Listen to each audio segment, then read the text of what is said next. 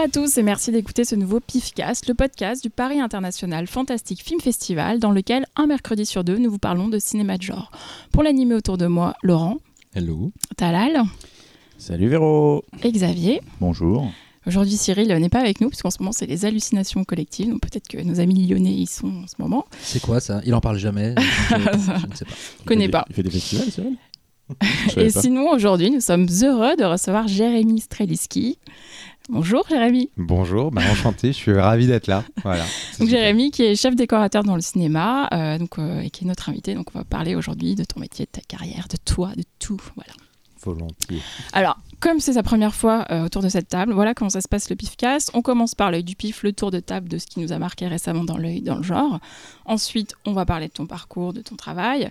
Et tu te prêteras au rôle de programmateur pour le pif pour trois séances, la culte, la jeunesse et la interdite. Très bien. Nous commençons donc euh, par l'œil du pif et on commence avec Laurent. Euh, bah, du coup, on va commencer par du négatif parce que je vais vous parler d'une grosse déception. Euh, voilà. Euh, c'est la série Lovecraft Country, euh, diffusée sur euh, HBO euh, depuis euh, trois semaines maintenant et euh, en 24 plus en France sur euh, OCS.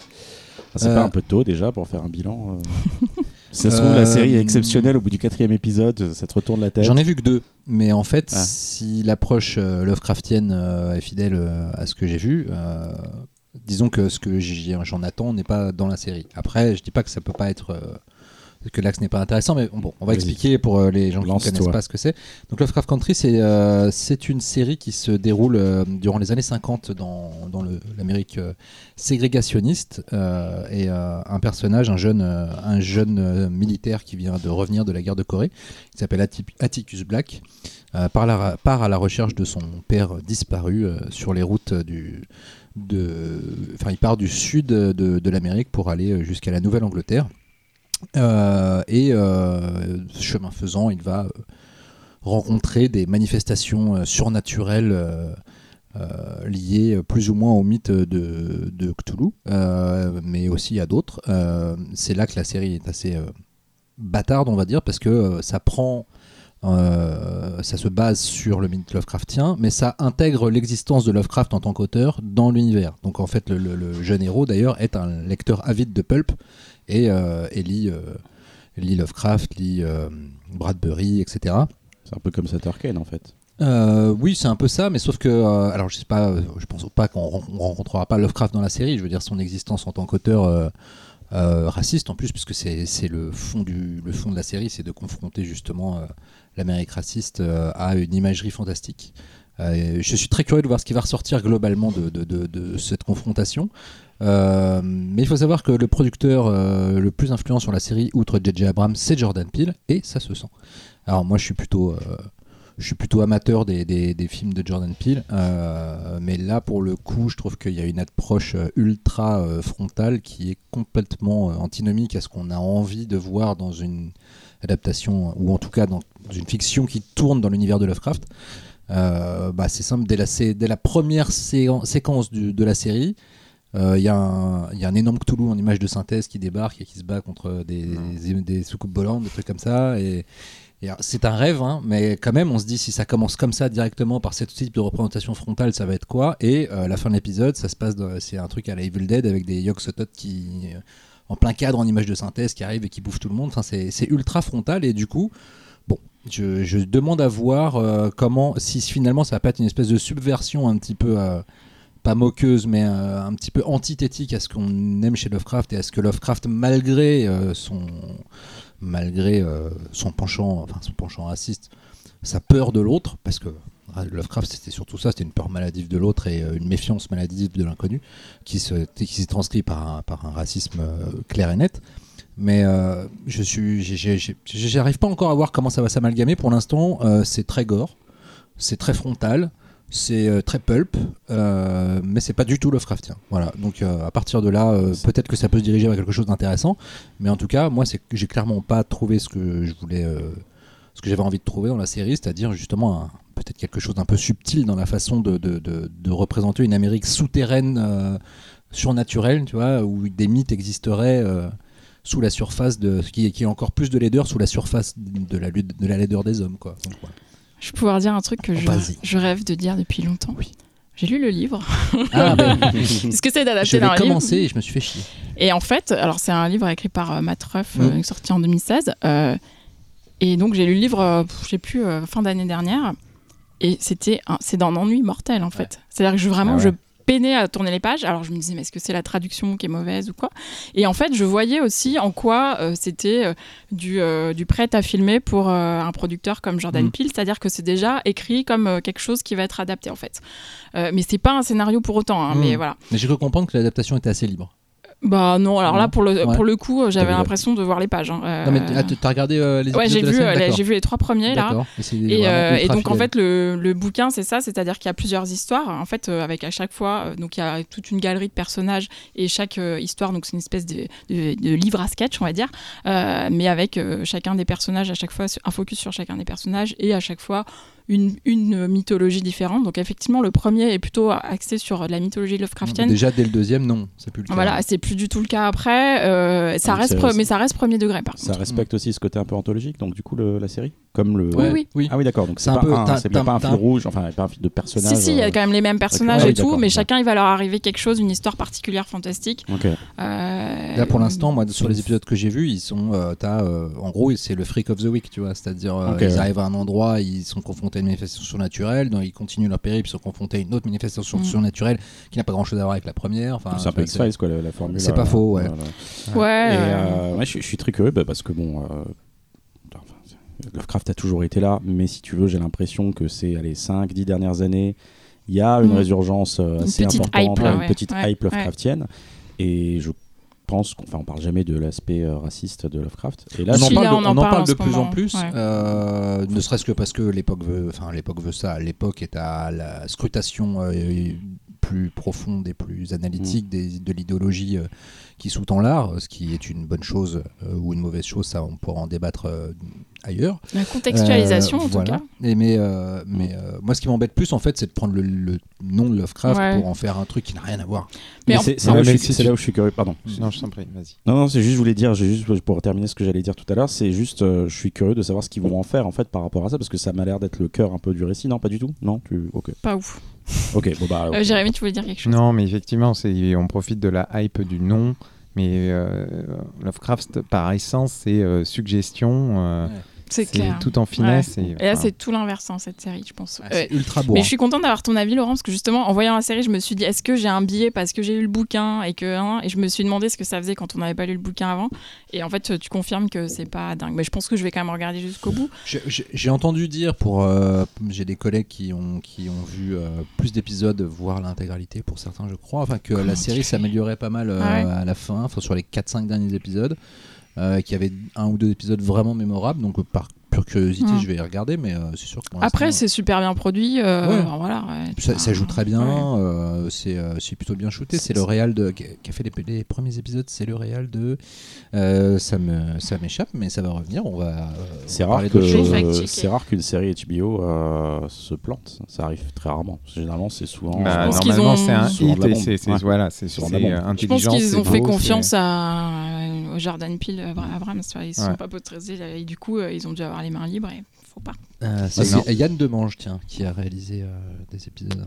Qui a fait quoi? Yann Demange qui a fait, qui a fait, qui a fait quoi Qui est fait Ah, C'est vrai, il a fait quoi Et si, c'est celui qui a fait 71, le film sur. euh, Que personne n'a vu.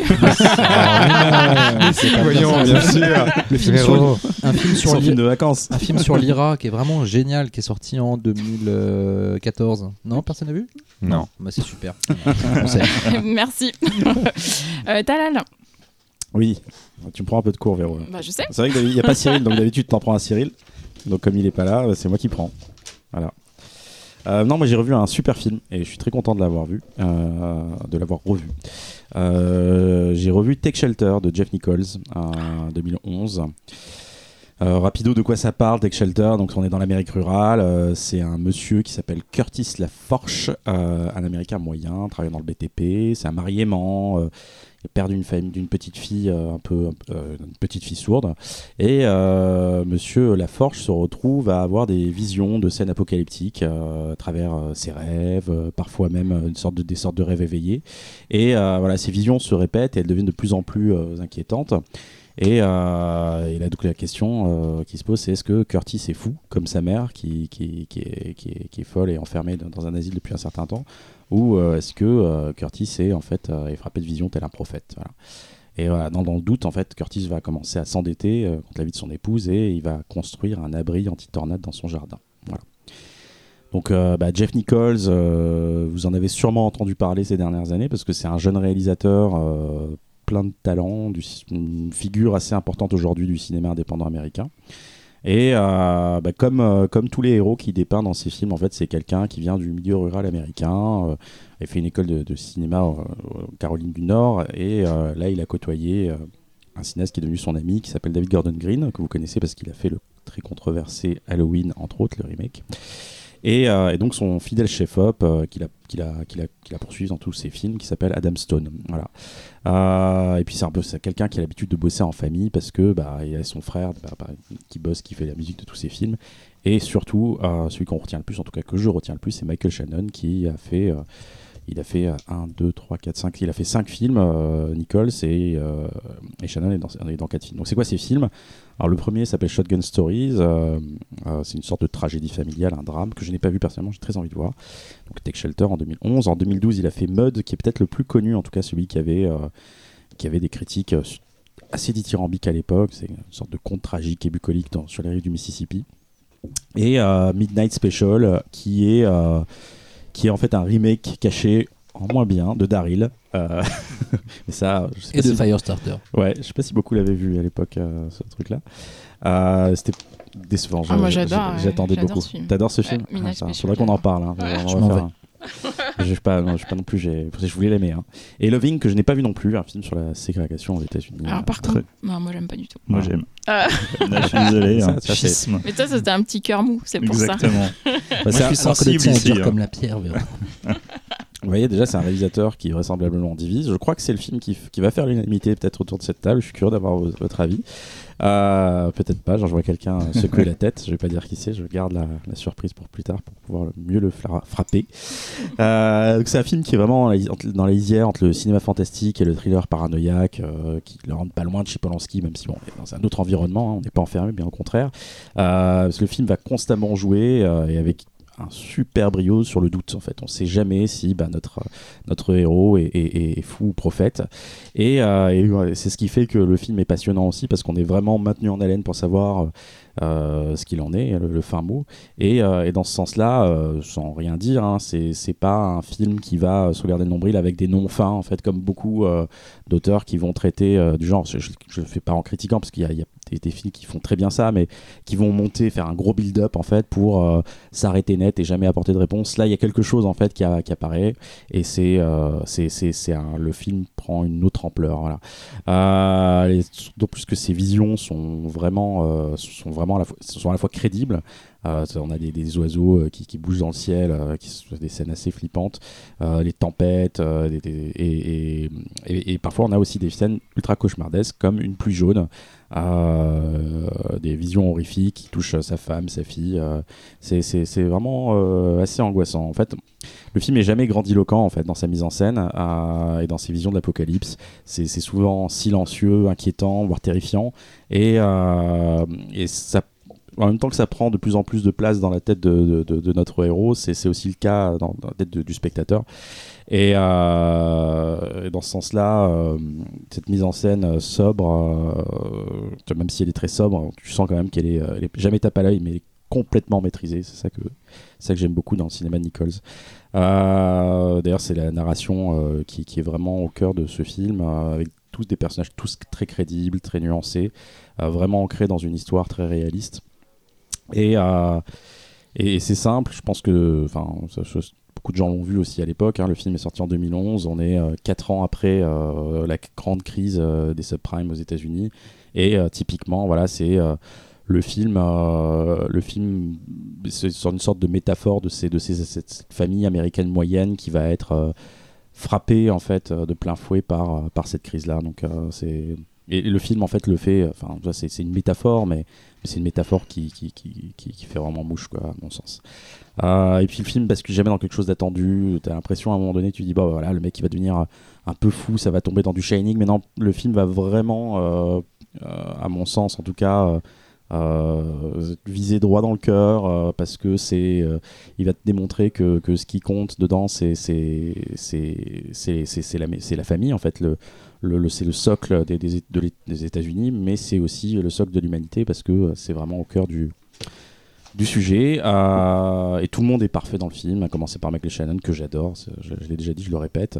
Et, même le rôle de Jessica Chastain qui au début peut paraître un peu comme une sorte de faire valoir mais qui au fur et à mesure prend vraiment une ampleur. Je interdit de parler de Jessica comme ça. bah, elle est pas hyper. Enfin, tu vois, elle est pas.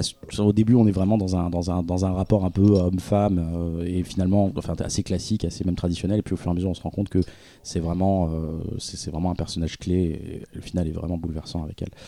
Euh, et même les personnages secondaires sont très bien dépeints. Je pense à Shi Wiggum, qui est un acteur qu'on voit beaucoup dans des rôles secondaires. Il joue le pote de Michael Shannon dans le film son collègue de, boulot. Et c'est un peu son rôle de prédilection, le meilleur pote du héros chez William. Ouais, euh, et, et, drôle de coïncidence d'ailleurs, ils ont, ils ont bossé ensemble dans le chef-d'œuvre, je, pèse mes mots, d'HBO qui s'appelle Bordeaux. Euh, voilà. Euh, Jusqu'à un certain niveau, faut pas déconner non plus. Hein. Le chef-d'œuvre Bordeaux Empire Ah, j'adore, j'adore. Il faut qu'on en parle. Il faut qu'on en parle. Jusqu'à un certain, il y, a, il y, a deux saisons, ça, ça tabasse, et puis après, c'est mais on en reparlera. On en reparlera, il faut. Euh, voilà, pour moi, c'est un film essentiel des années 2010, euh, peut-être le meilleur film de Nichols. Euh, voilà, je suis curieux de savoir, d'avoir votre Jérémy, tu l'as vu toi? Non, je l'ai pas vu, mais ça donne très envie. Ah bah oui. Ah, tu, vas, aimer, je pense. Bah, moi, je partage ton avis.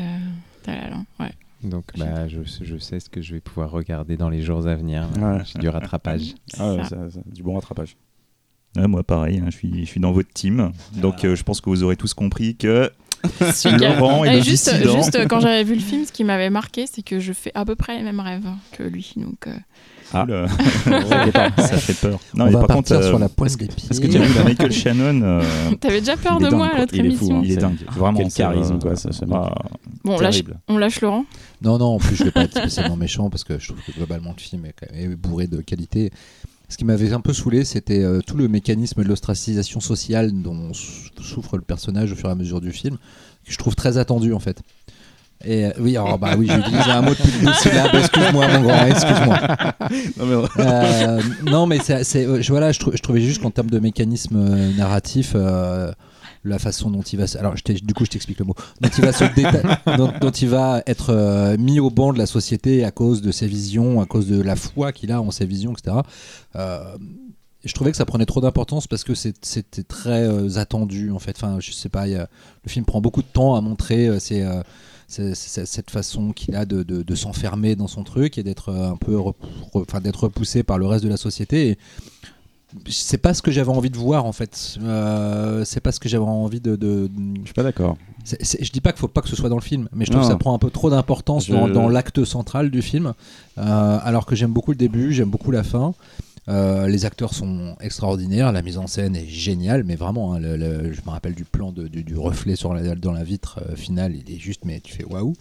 Il y a des trucs géniaux, mais ça, ça m'a vraiment niqué le film parce que j'ai voilà, l'acte du milieu, je me suis emmerdé à voir un truc que j'avais pas envie de voir et je trouvais que c'était surligné en fait. Voilà, on, on, prend, alors un tel, un tel veut plus lui parler, ok, il perd son boulot, ok, etc., etc., etc. Ça a un impact sur sa famille, ok, et en fait ça n'arrêtait pas de s'accumuler et au bout d'un moment donné ça m'a, ça m'a saoulé. Mais voilà, mais je préfère largement Mud. Voilà, qui moi je trouvais personnellement, alors du coup je suis pas original parce que c'est peut-être le film en effet de, un de ces films dont on a le plus parlé, mais euh, mais j'adore le film, alors que Midnight Special pour moi a été une grosse déception. Je l'attendais, mais comme un fou.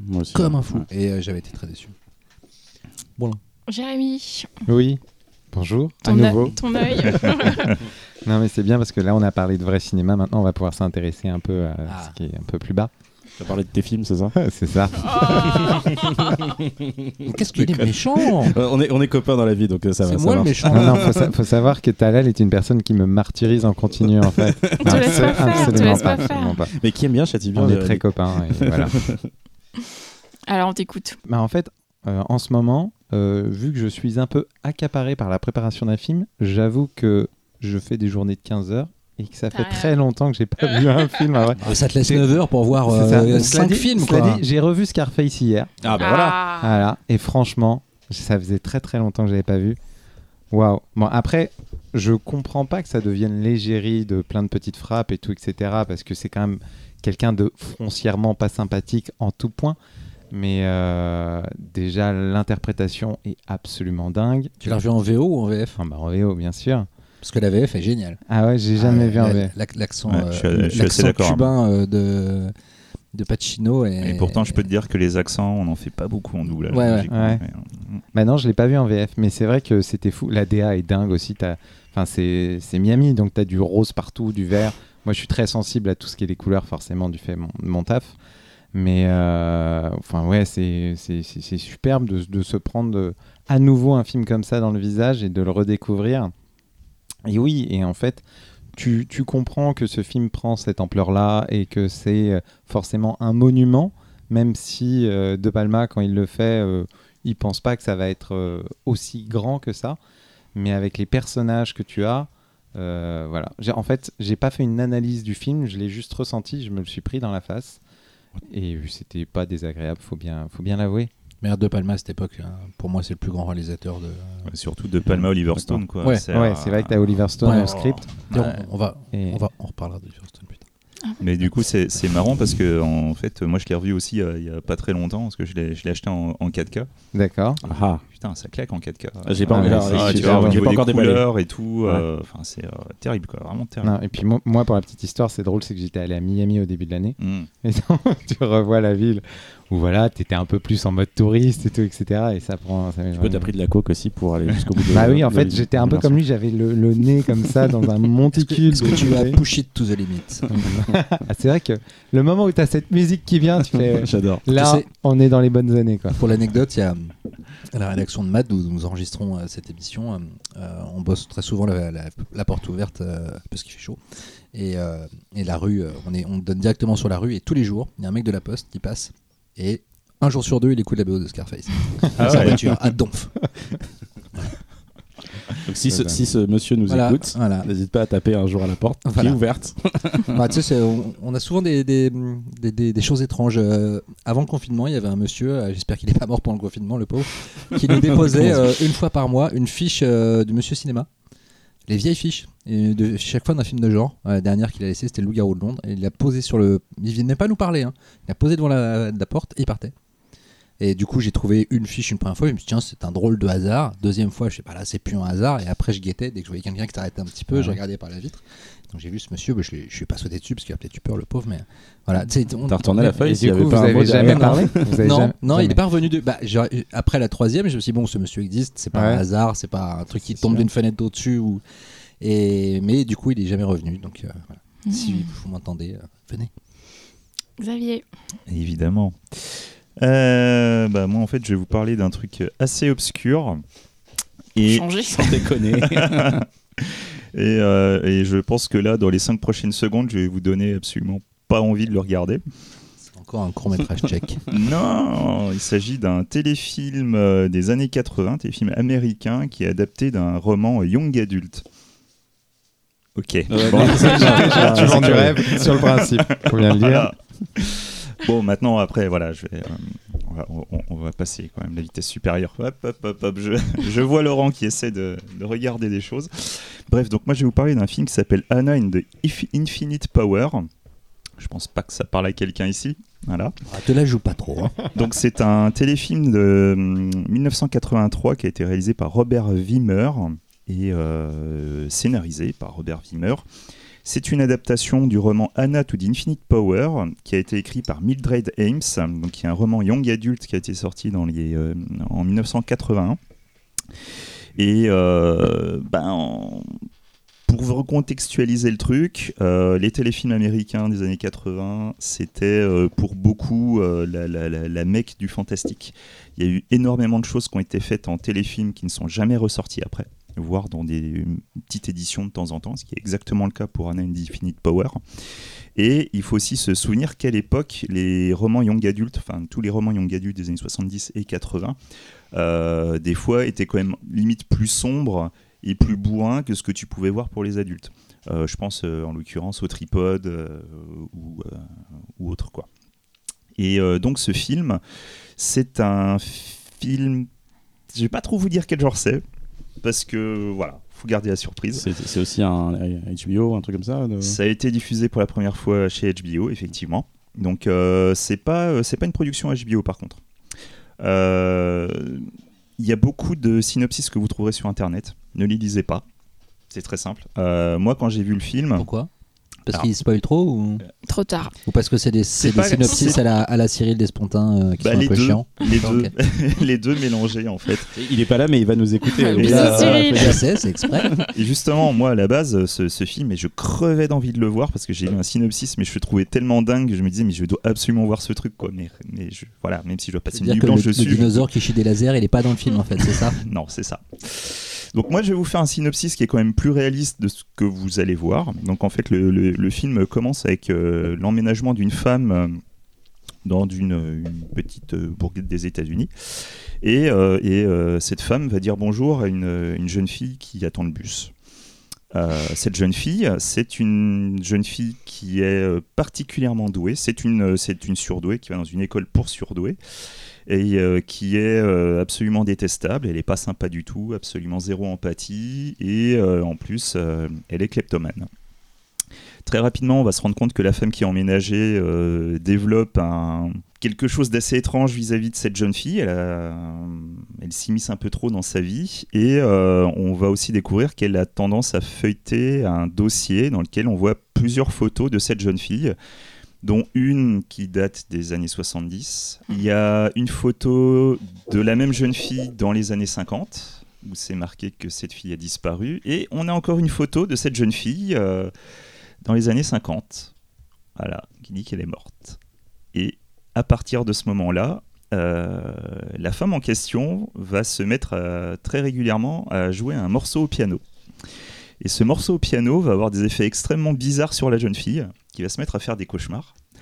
Et à un moment, elle va faire un cauchemar où elle va se rêver elle-même dans un avion avec une autre mère euh, pendant un ouragan.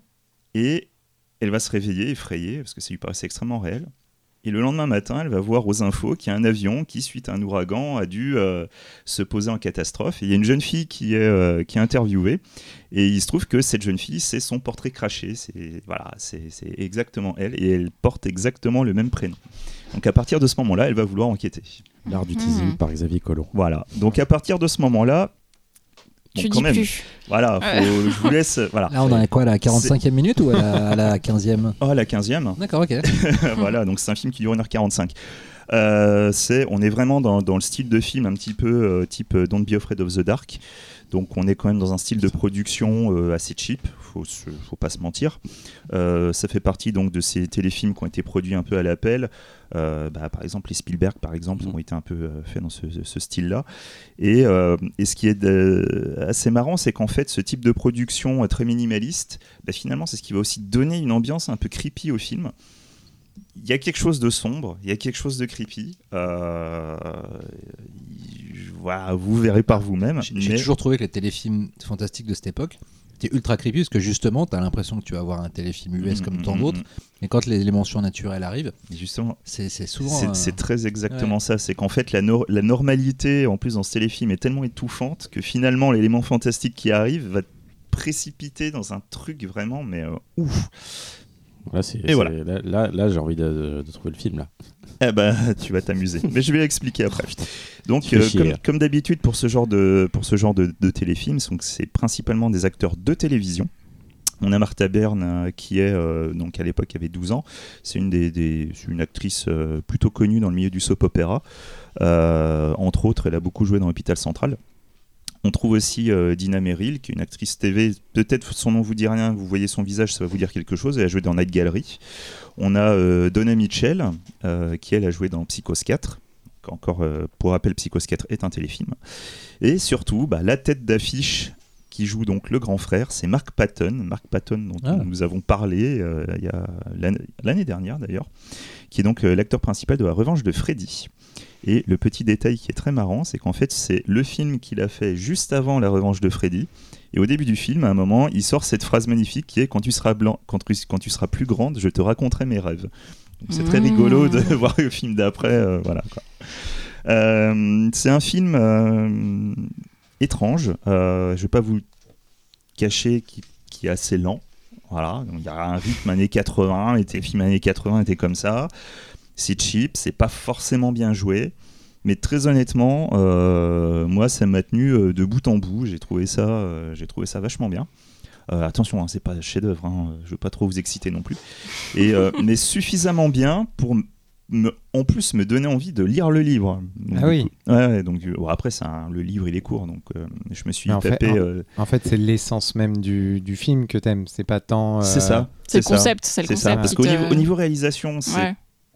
Bah, c'est C'était les films joué, de cette époque. voilà. euh, Mais il y a- ça rajoute quand même quelque chose justement. C'est ça qui est marrant. ça fait partie de ces films où les Ah. défauts, ils arrivent à nourrir le film. Donc Bah, euh, De toute façon, je pense qu'on se souvient tous de nos frissons quand on regardait ces téléfilms quand on était jeune. euh, mais c'est ça. Sur la 5 notamment. Moi j'ai découvert euh, La chose de Spielberg, Et euh, une voilà. diffusion sur la 5. Ouais. Et, et justement, Anna in Infinite Power, c'est très exactement ça aux États-Unis. En fait, j'ai vu dans des forums et tout, il y a plein de gens, ils cherchaient ce film, ils l'avaient vu sur HBO à l'époque. Et en fait, ils n'arrivaient pas à se souvenir le nom. J'ai vu plein de personnes qui demandaient qu'est-ce que c'est ce truc, ça, ça me reste en Alors tête, euh, je demander absolument à le Xavier- revoir. Il suffisait de demander à Xavier Colomb. Eh, mais Voilà. je pense qu'ils trouvent pas parce que le titre exact c'est Anna to the Infinite Power. Alors ça dépend. Ah, c'est Infinite Power ou t'as Anna to the Infinite. Power. Je crois que tu vas prendre Xavier Colomb bah en ouais, j'essaye. Sachant, sachant que en plus le film a été diffusé une fois euh, sur HBO et en plus lorsqu'il a été, enfin la version qui est ressortie en DVD après, c'est une version remasterisée. Ils ont même rechangé le carton titre. Ah, il est relou. eh ben écoute, euh, voilà. Tout ça pour te contredire Ouais, 20 ans après. Voilà. Euh, donc c'est un film qui est sorti bah, le- malheureusement une seule fois en DVD. Il est sorti en 2010 chez euh, Scorpion Releasing aux USA. C'est tout. Voilà. Donc C'est on peut pas le voir. Donc tu nous as teasé sur un truc qu'on pourra pas voir en gros, c'est ça? C'est euh, spécialité. Pas légalement, quoi. Après, c'est soit on va Ouais. chercher un DVD, ou soit après, euh, je sais pas, moi, si quelqu'un s'amusait à chercher sur YouTube, peut-être que le film s'y trouverait. Éventuellement, peut-être. Peut-être, jamais. euh, voilà. Moi, je dis ça, je dis rien. hein. C'est quoi ça YouTube En 140p. Non, mais voilà, enfin, c'est. Voilà, ça fait partie de tous ces films. Enfin, il y a- il y a, en fait, il y a tout un pan de la télévision qui malheureusement devient euh, introuvable euh, au fur et à mesure des années. Déjà à l'époque, tu trouvais des, certains trucs en VHS, mais pas tout ce qui était diffusé à la télé. Quand c'est passé en DVD, tout ce qui était en VHS n'est pas sorti en DVD. En Blu-ray, c'est pas tout ce y avait en DVD. Enfin, on est en train de perdre des trucs et c'est vraiment dommage, quoi, parce qu'il y avait vraiment des choses super intéressantes. Alors, il y avait beaucoup de trucs qui étaient un peu ratés, mais franchement, tu vois, Anna in Infinite Power, vraiment, ça, j'ai beaucoup aimé. J'ai beaucoup aimé le bouquin aussi, même si je dois avouer que je préfère le livre. Le livre est c'est un, un cran au-dessus au niveau de l'anticipation parce que ça se passe à l'époque euh, 20 ans plus tard, donc c'est rigolo parce que pour nous c'est le passé. Enfin bon voilà. La fin n'est pas la même, il y a des relations qui sont différentes. C'est moi je conseille commencer éventuellement par le film et ensuite vous tapez le bouquin. Je suis désolé, le bouquin aussi n'est jamais sorti en France. En fait, c'est sa spécialité. Non, parce que je sais pas, moi c'est la première fois. ça. Et t'as fait quoi? T'as trouvé une vidéo d'un mec qui lit le bouquin sur YouTube aussi ou? Non, j'ai j'ai trouvé un e-pub. Il existe en e-pub par contre. En français Non, en anglais. Voilà. Eh, il faut se le taper en anglais, mais euh, ça va. Quoi. bon, bref. Et toi, Véro Ah, bah merci quand Bah même. Euh, du coup, euh, moi j'ai vu un classique que je n'avais jamais vu, mais vous allez tous me dire. J'ai vu L'effroyable secret du docteur Hitchcock. Voilà. Oh là là Euh, donc euh, un film de 1962, euh, un film italien réalisé par Riccardo Freda, à l'époque sous pseudonyme, le pseudonyme de Roger Hampton. Donc Riccardo Freda, j'avais jamais vu aucun de ses films, donc voilà, c'est sur ma shame list. J'ajoute Scarface, hein, j'ai rien dit, je vous regardais en souriant tout à l'heure, mais en fait j'ai jamais vu Scarface de ma vie, voilà, c'est dit. Bref, donc Riccardo Freda, très connu notamment pour Les Vampires qu'il a co-réalisé avec Bava, enfin Mario Bava a fini le film à sa place, il était à la direction photo, il a terminé le film. Et aussi pour un très gros budget pour euh, Sparta- Spartacus, pardon, réalisé dans les années 50 pour le coup. Euh, et donc là, il réalise ce film-là sous pseudo euh, à consonance euh, anglo-saxonne. D'ailleurs, toute la production, ils ont pris des pseudos. Ça se passe à Londres, enfin, l'action du film se passe à Londres. Et euh, au casting, il y a Barbara Steele euh, et euh, Robert Fleming. Euh, voilà, donc euh, je, c'est une, une interprétation de ma part, mais je me dis en 1962, il y avait peut-être une autre boîte de production anglaise qui faisait des films de genre. Peut-être que nous avons fait deux émissions là-dessus. Ah bon Et peut-être que ça surfait un peu là-dessus. Donc voilà. Ah bah, on va demander à Cyril. euh, si tu nous entends, Cyril. Voilà. Donc du coup, de quoi ça parle? Euh, C'est euh, un chirurgien qui s'appelle le docteur Hitchcock. Du coup, donc là aussi, hein, c'est évidemment une référence à Alfred Hitchcock, mais sans le T. Voilà. Parce que c'est pas anglais, en fait, c'est italien, donc il n'y a pas de T. Vous l'avez Vous l'avez Bref. Euh, donc il a perdu sa femme et il vient de la comprendre, Laurent. Il y a une inertie comme ça. Donc euh, il a perdu sa femme euh, Margarita après lui avoir injecté lui-même un anesthésiant de son propre euh, cru. En fait, euh, jamais mélanger les trucs avec Voilà. la margarita. c'est ça. En fait, euh, bon, on, sent que c'est lors d'une soirée en amoureux. Il lui injecte cet anesthésiant et en fait, elle ne se réveille pas. Et 12 ans après ce drame, euh, il va revenir dans cette maison à Londres avec sa nouvelle femme, donc euh, qui est jouée par Barbara Steele, donc Cynthia, qui s'appelle Cynthia. Et en fait, Cynthia est rapidement tourmentée par euh, le fantôme ou l'esprit de la défunte euh, dans cette maison très étrange. Donc en fait, euh, euh, il y a une ambiance gothique, donc je profite, parce que Cyril déteste le gothique, donc je profite de parler d'un film gothique quand il n'est pas là. Donc il y a vraiment une, une ambiance gothique comme je les aime. euh, et en fait, alors je sais pas si avec mon résumé vous l'avez compris, mais c'est quand même assez clair dans le film. Ça traite d'un sujet très dé- délicat qui est la nécrophilie en fait. Donc voilà, donc le plaisir de faire comme si on faisait l'amour à quelqu'un qui était mort ou pas, ou oui. Ah, c'est ça la nécrophilie Voilà. Euh, et en fait, justement, c'est géré de manière assez brillante dans le film, puisque euh, je pense que si vous regardez le film avec un enfant, mais ne le faites pas, euh, il ne devinera jamais de quoi ça parle. Effectivement, comme ça, c'est pas la première chose qu'on a envie de faire. Ta chronique se barre un peu en couille, Véro, je, moi, suis pas, pas moi-même aujourd'hui. Bref, euh, donc voilà, donc il y a- un côté gothique euh, parce que voilà, grande maison avec euh, avec des toiles d'araignée, des crânes, voilà, des robes de nuit, une crypte, et en même temps, on sent les prémices du giallo parce qu'il y a vraiment des scènes hyper graphiques, hyper colorées. Notamment, il y a une scène de rêve qui est terrifiante. Vraiment, alors là, il y a un plan, enfin en un plan là, j'espère que je vous donne envie, mais voilà, j'étais par terre. Euh, Barbara Steele est toujours magnifique. Euh, là, en plus, elle est en victime, donc euh, elle est superbe parce qu'elle a peur. hein, et elle sait très bien faire la peur, c'est ce qu'elle fait mieux. Et euh, voilà, donc c'est un film étrange, vénéneux vraiment, et qui reste un peu parce qu'il y a un mélange entre ce gothique, il y a aussi des parties dans un hôpital chirurgical, donc plutôt très froid. Enfin, il y a on sent que c'est un espèce de film à la croisée des genres. Et.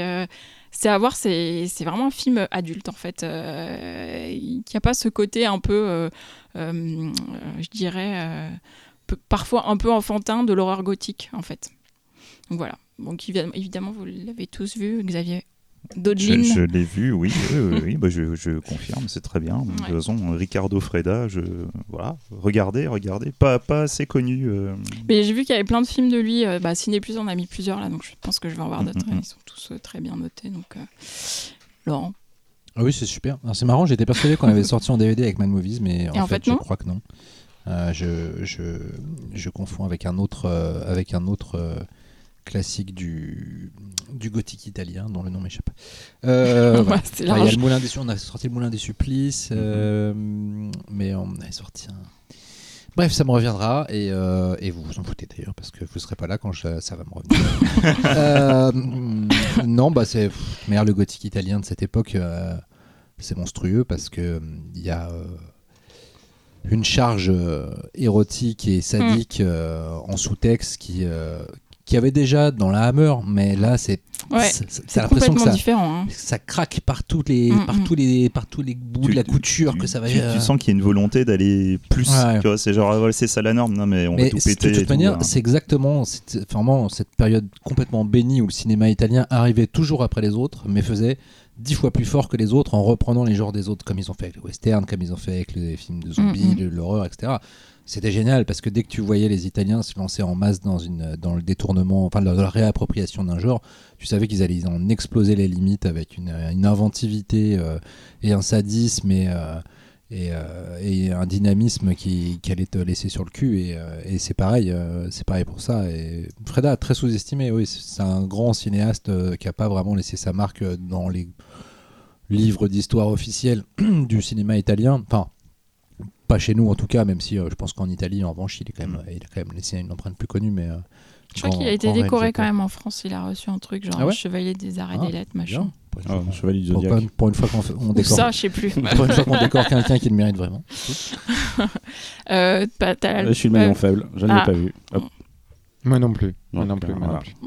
Euh, en plus- un, petit Voilà. plus dans la shamelist. Merci, merci. Nous passons donc au dossier. Aujourd'hui dans le PIFcast, nous recevons Jérémy Streliski, qui est chef décorateur pour le cinéma français, dont quelques films fantastiques comme Frontières de Xavier Jans, Mutant de David Morley, La Horde de Yannick Dahan et Benjamin Rocher, et Arès de Jean-Patrick Bénès, dont nous avons parlé dans, dans un PIFcast précédent, le PIFcast 76. Nous vous remettrons le lien. Euh, bonjour Jérémy, bienvenue dans cette émission. On est content de t'avoir avec nous et tu vas nous raconter ton parcours, tout ton métier. Tu vas nous expliquer ce métier très méconnu en fait. Je pense euh, beaucoup de gens. euh, Ouais, extrêmement méconnu en fait. ce C'est c'est assez, euh, c'est assez étonnant quand je parle à des gens comme ça de, de ce que ce qu'est l'industrie du cinéma et de comment on fait les choses. Ben, beaucoup de gens ne savent pas du tout que les décors sont conçus, créés et qu'on va pas dans des endroits qui sont déjà tout faits et qu'on essaye d'avoir une, une direction artistique sur l'ensemble d'un film et de Certains, certains cherchent quand même au début des endroits tout prêts. Hein. Ah des ouais, je sais, économies. je sais. Et euh, là, je sais que par exemple, euh, on est des fois aussi confronté même à des réalisateurs qui sont plus ou moins néophytes. Et euh, j'ai eu d'ailleurs très récemment le cas avec un réalisateur qui me dit Mais ça sert à quoi un chef c'est- Mais qu'est-ce que tu fais là? Voilà. bon alors du coup, commence par le début. Ou comment es- déjà es-tu venu à ce métier-là? Alors en fait, moi, euh, j'ai toujours aimé euh, les films. Je, je bouffais des VHS quand j'étais gamin, euh, à plus savoir quoi en faire, avec mon abonnement euh, à la vidéothèque euh, et au loueur de DVD, enfin pas de DVD, de VHS à Sur moi, t'habitais pas à Dijon aussi? Non. non, non, j'habitais à Angers. D'accord. J'ai des cousins à Angers. Ah bah voilà, Voilà. c'est une secte. Je vous ai dit, c'est une secte. C'est ça, c'est ça, c'est ça. Et, euh, et en plus, moi, ce qu'il y a, j'ai fait les beaux-arts en cours du soir quand j'étais euh, encore au lycée et tout, etc. Et j'ai fait de l'animation notamment. Donc au début, je me prédestinais à faire de la mise en scène en anime. Et euh, en fait, j'étais pas très très bon élève. Et pour rentrer au Gobelin, c'est un peu compliqué et tout ça. Et j'ai l'avantage d'avoir de la famille qui est bien placée, parce que notamment j'ai un oncle qui est dans la publicité au Canada. Enfin bref. Et en fait, c'est surtout qui m'a permis d'avoir l'opportunité, juste après mon bac, d'être stagiaire sur un long métrage. Et donc, je suis arrivé en stagiaire mise en scène, ne sachant pas du tout dans quoi j'allais mettre les pieds. Et j'ai découvert euh, cette industrie. Donc, ça s'appelait euh, La Bouteille. La bouteille. ouais. Ouais, voilà. Je pense que personne ne l'a vu autour de cette table et c'est normal. Ça ressemble un peu au téléfilm dont Xavier peut parler un peu des fois. Tu vois, ce, ce truc euh, un peu caché quelque part. Et non, c'était vraiment une super expérience. Du coup, j'ai découvert le cinéma live, vraiment ce que c'était.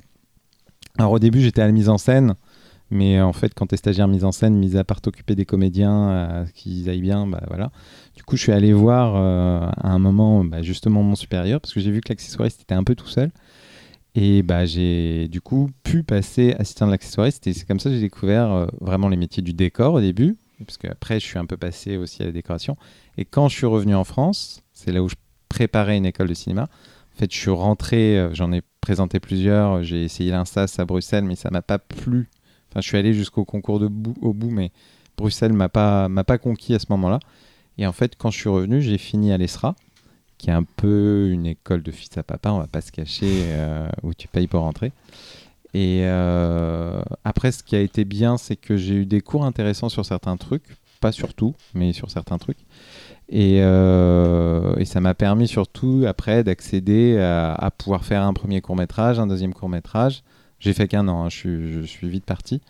Mais euh, Tu- quand tu dis fait, euh, tu, tu as, tu as réalisé Ouais, non, non, j'ai pas réalisé. En fait, à chaque fois, je me suis occupé des décors sur les films Mm. parce que je- moi, je me suis découvert parce que pour moi, le décorateur, en fait, il fait tout ce qui est sous-jacent au film. C'est-à-dire, le réalisateur, il va vraiment s'occuper du récit à proprement parler, qui est euh, le script et euh, ce qui va entourer les comédiens. Et en tant que chef décorateur, tu vas faire tout ce qui est non dit du scénario et tu vas raconter euh, tout ce qui est les filigranes du film et essayer de ramener l'épaisseur pour qu'il y ait une crédibilité en fonction du parti pris que tu vas avoir. C'est-à-dire, soit tu veux faire un film très esthétisant ou au contraire très naturel, et tu vas travailler énormément avec l'opérateur et avec le réalisateur. C'est vraiment un espèce de trio où on travaille beaucoup en amont pour décider quelle couleur va avoir le film, quelle teinte.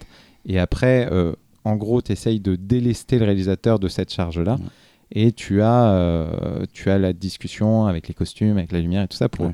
en fait faire la globalité de l'univers visuel du film. Oui, j'allais rajouter Equator avec le chef costume aussi. Qui Exactement, exactement. Et d'autant que dans la conception des décors, il faut que tu inclues euh, les lumières et leurs sources. Exactement. J'imagine que le boulot avec le chef opérateur, il est. Il est, il est crucial parce qu'en fait, quand tu, ouais, quand tu, Dalal.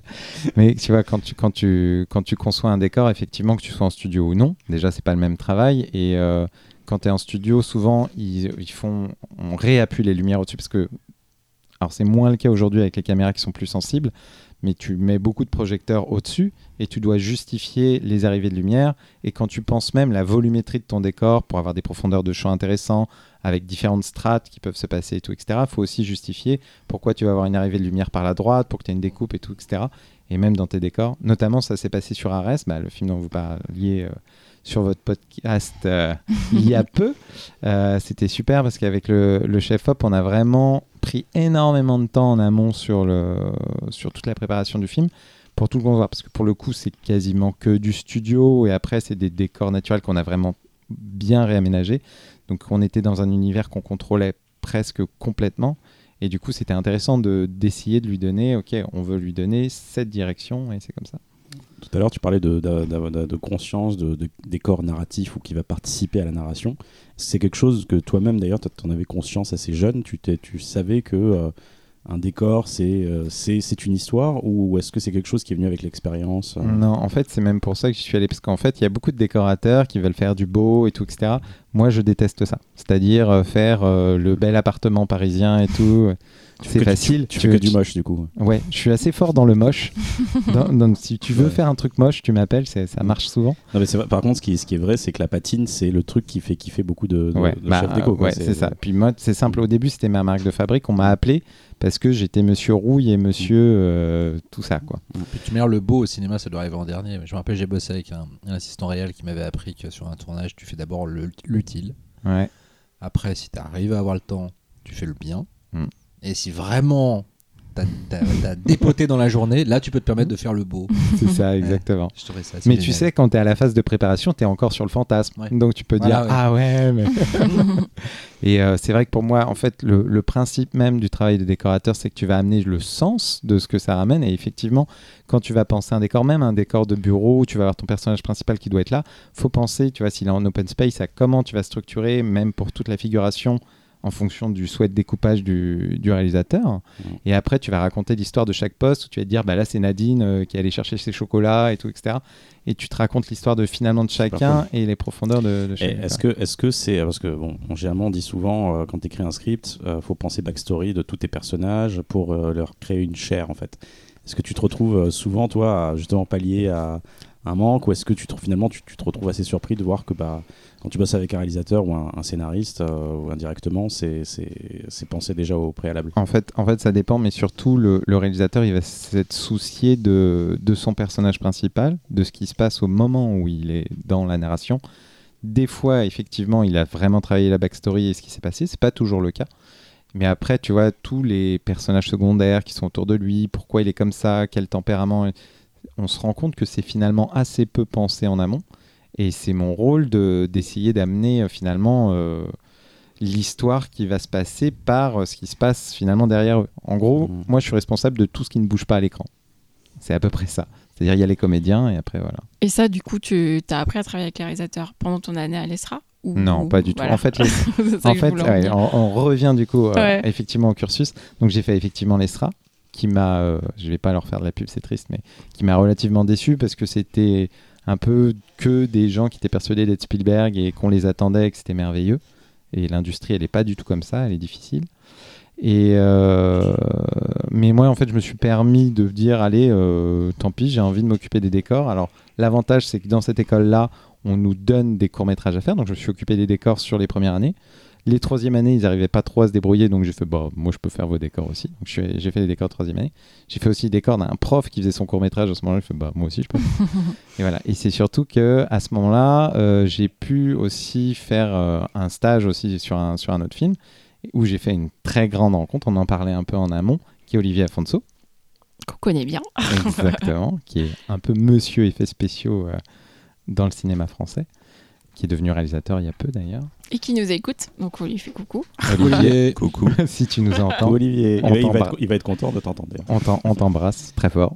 Et du coup, moi, je suis arrivé comme ça sur ce film qui était un, un film africain où il n'y avait pas du tout de sous. Euh, moi, j'étais tout content parce que j'étais sur mon long métrage et que là, j'étais vraiment au décor. euh, parce qu'au début, la production voulait absolument me mettre à la régie, euh, qui est un peu le parent pauvre. À chaque fois, je fais non, non, moi, je veux absolument.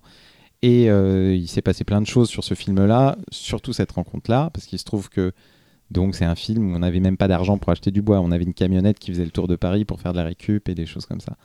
Et j'ai découvert la construction euh, de, décors, même si c'était un peu... euh, et la rencontre avec Olivier. Et ça a été surtout ça la transformation. Parce que moi, en parallèle, je pouvais pas gagner ma vie, je faisais des courts-métrages, mais c'était un peu compliqué. À ce moment-là, j'ai donc fait de la régie en télévision en parallèle pour bouffer.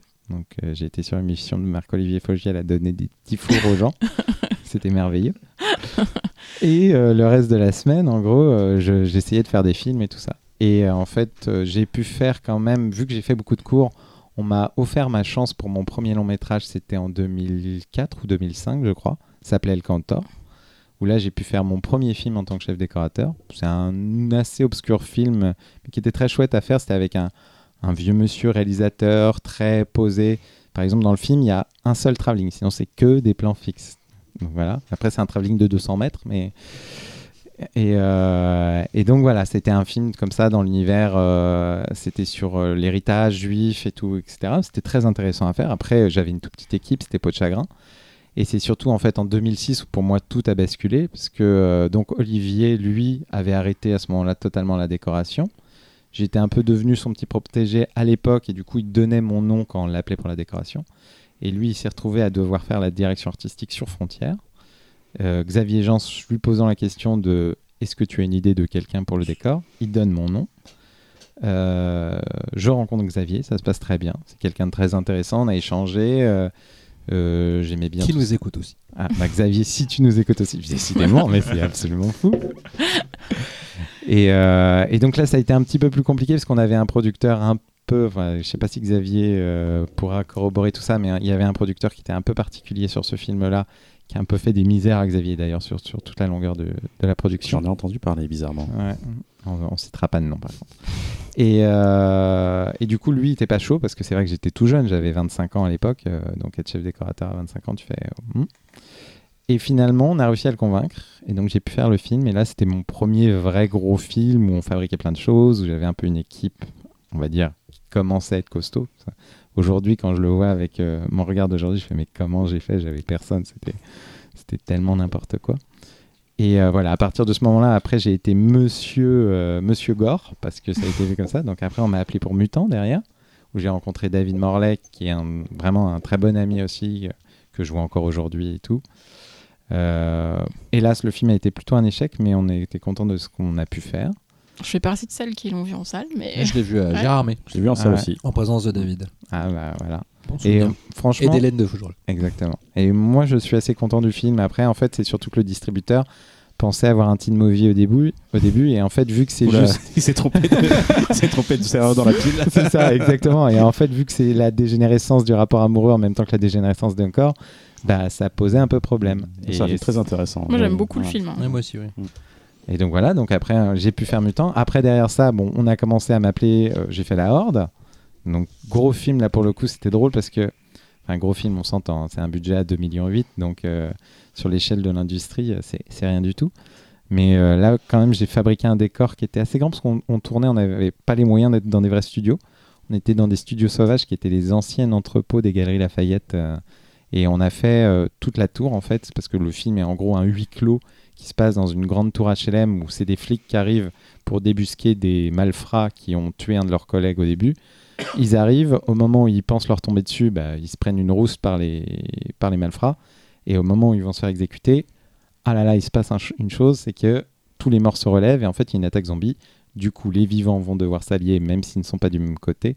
Et après, c'est toute l'intrigue du film. Et euh, ce qui était rigolo, du coup, vu que c'était un huis clos, on a décidé de tout refaire et on a refabriqué cette tour HLM. Pour les extérieurs, on est vraiment allé tourner, on a refait des choses quand même. Mais euh, tout le reste, c'était du studio et on avait notamment un décor qui faisait 40 mètres sur 30 pour, euh, pour le couloir principal avec les appartements et etc., etc. Quand tu dis on a refait des choses à l'extérieur, c'est quoi En fait, exemple on, on- on tournait, euh, je sais plus c'était quelle cité, ça craignait bien, bien, bien, bien, je me souviens, parce que juste avant, tu avais eu Besson qui avait essayé de tourner, il s'était fait brûler trois camions, euh, et nous, on est arrivés, et notamment, on devait refaire les bas, du- parce qu'en fait, quand on arrivait, il y avait à peu près 70% des appartements des tours qui étaient murés et qui ne servaient pas. Il y avait des ragondins qui faisaient la taille de chiens qui couraient partout, avec des, des cadavres de scooters et tout. C'était déjà bien pour la base du décor, donc on était content.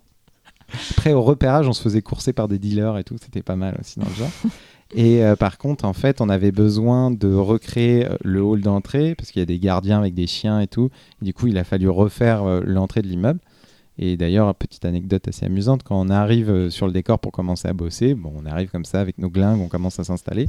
Là, on voit un mec qui s'installe face à nous, qui nous regarde. Ok, 2, 3, 15, 20, 30. et on est comme ça. euh, On était une petite équipe décoration quand même. Et mine de rien, on n'emmène pas large parce que effectivement, on est chez eux et c'est normal. Mais on sent qu'il y avait un regard un peu. Donc voilà. Mais, euh, Mais tout s'est bien passé et finalement. tout s'est très bien passé, c'était super. Et euh, je pense que sur, euh, on est quand même resté tourné longtemps. On a dû se faire voler un Toki, donc c'est rien. Franchement, euh, ils ont été géniaux. Et euh, comme quoi, faut pas Bah stigmatiser comme ça. Et moi, j'ai tourné beaucoup en cité depuis. Et euh, franchement, quand tu sais leur parler, ça se passe très bien. D'ailleurs, le film que je prépare actuellement, il se tourne aussi en partie en cité.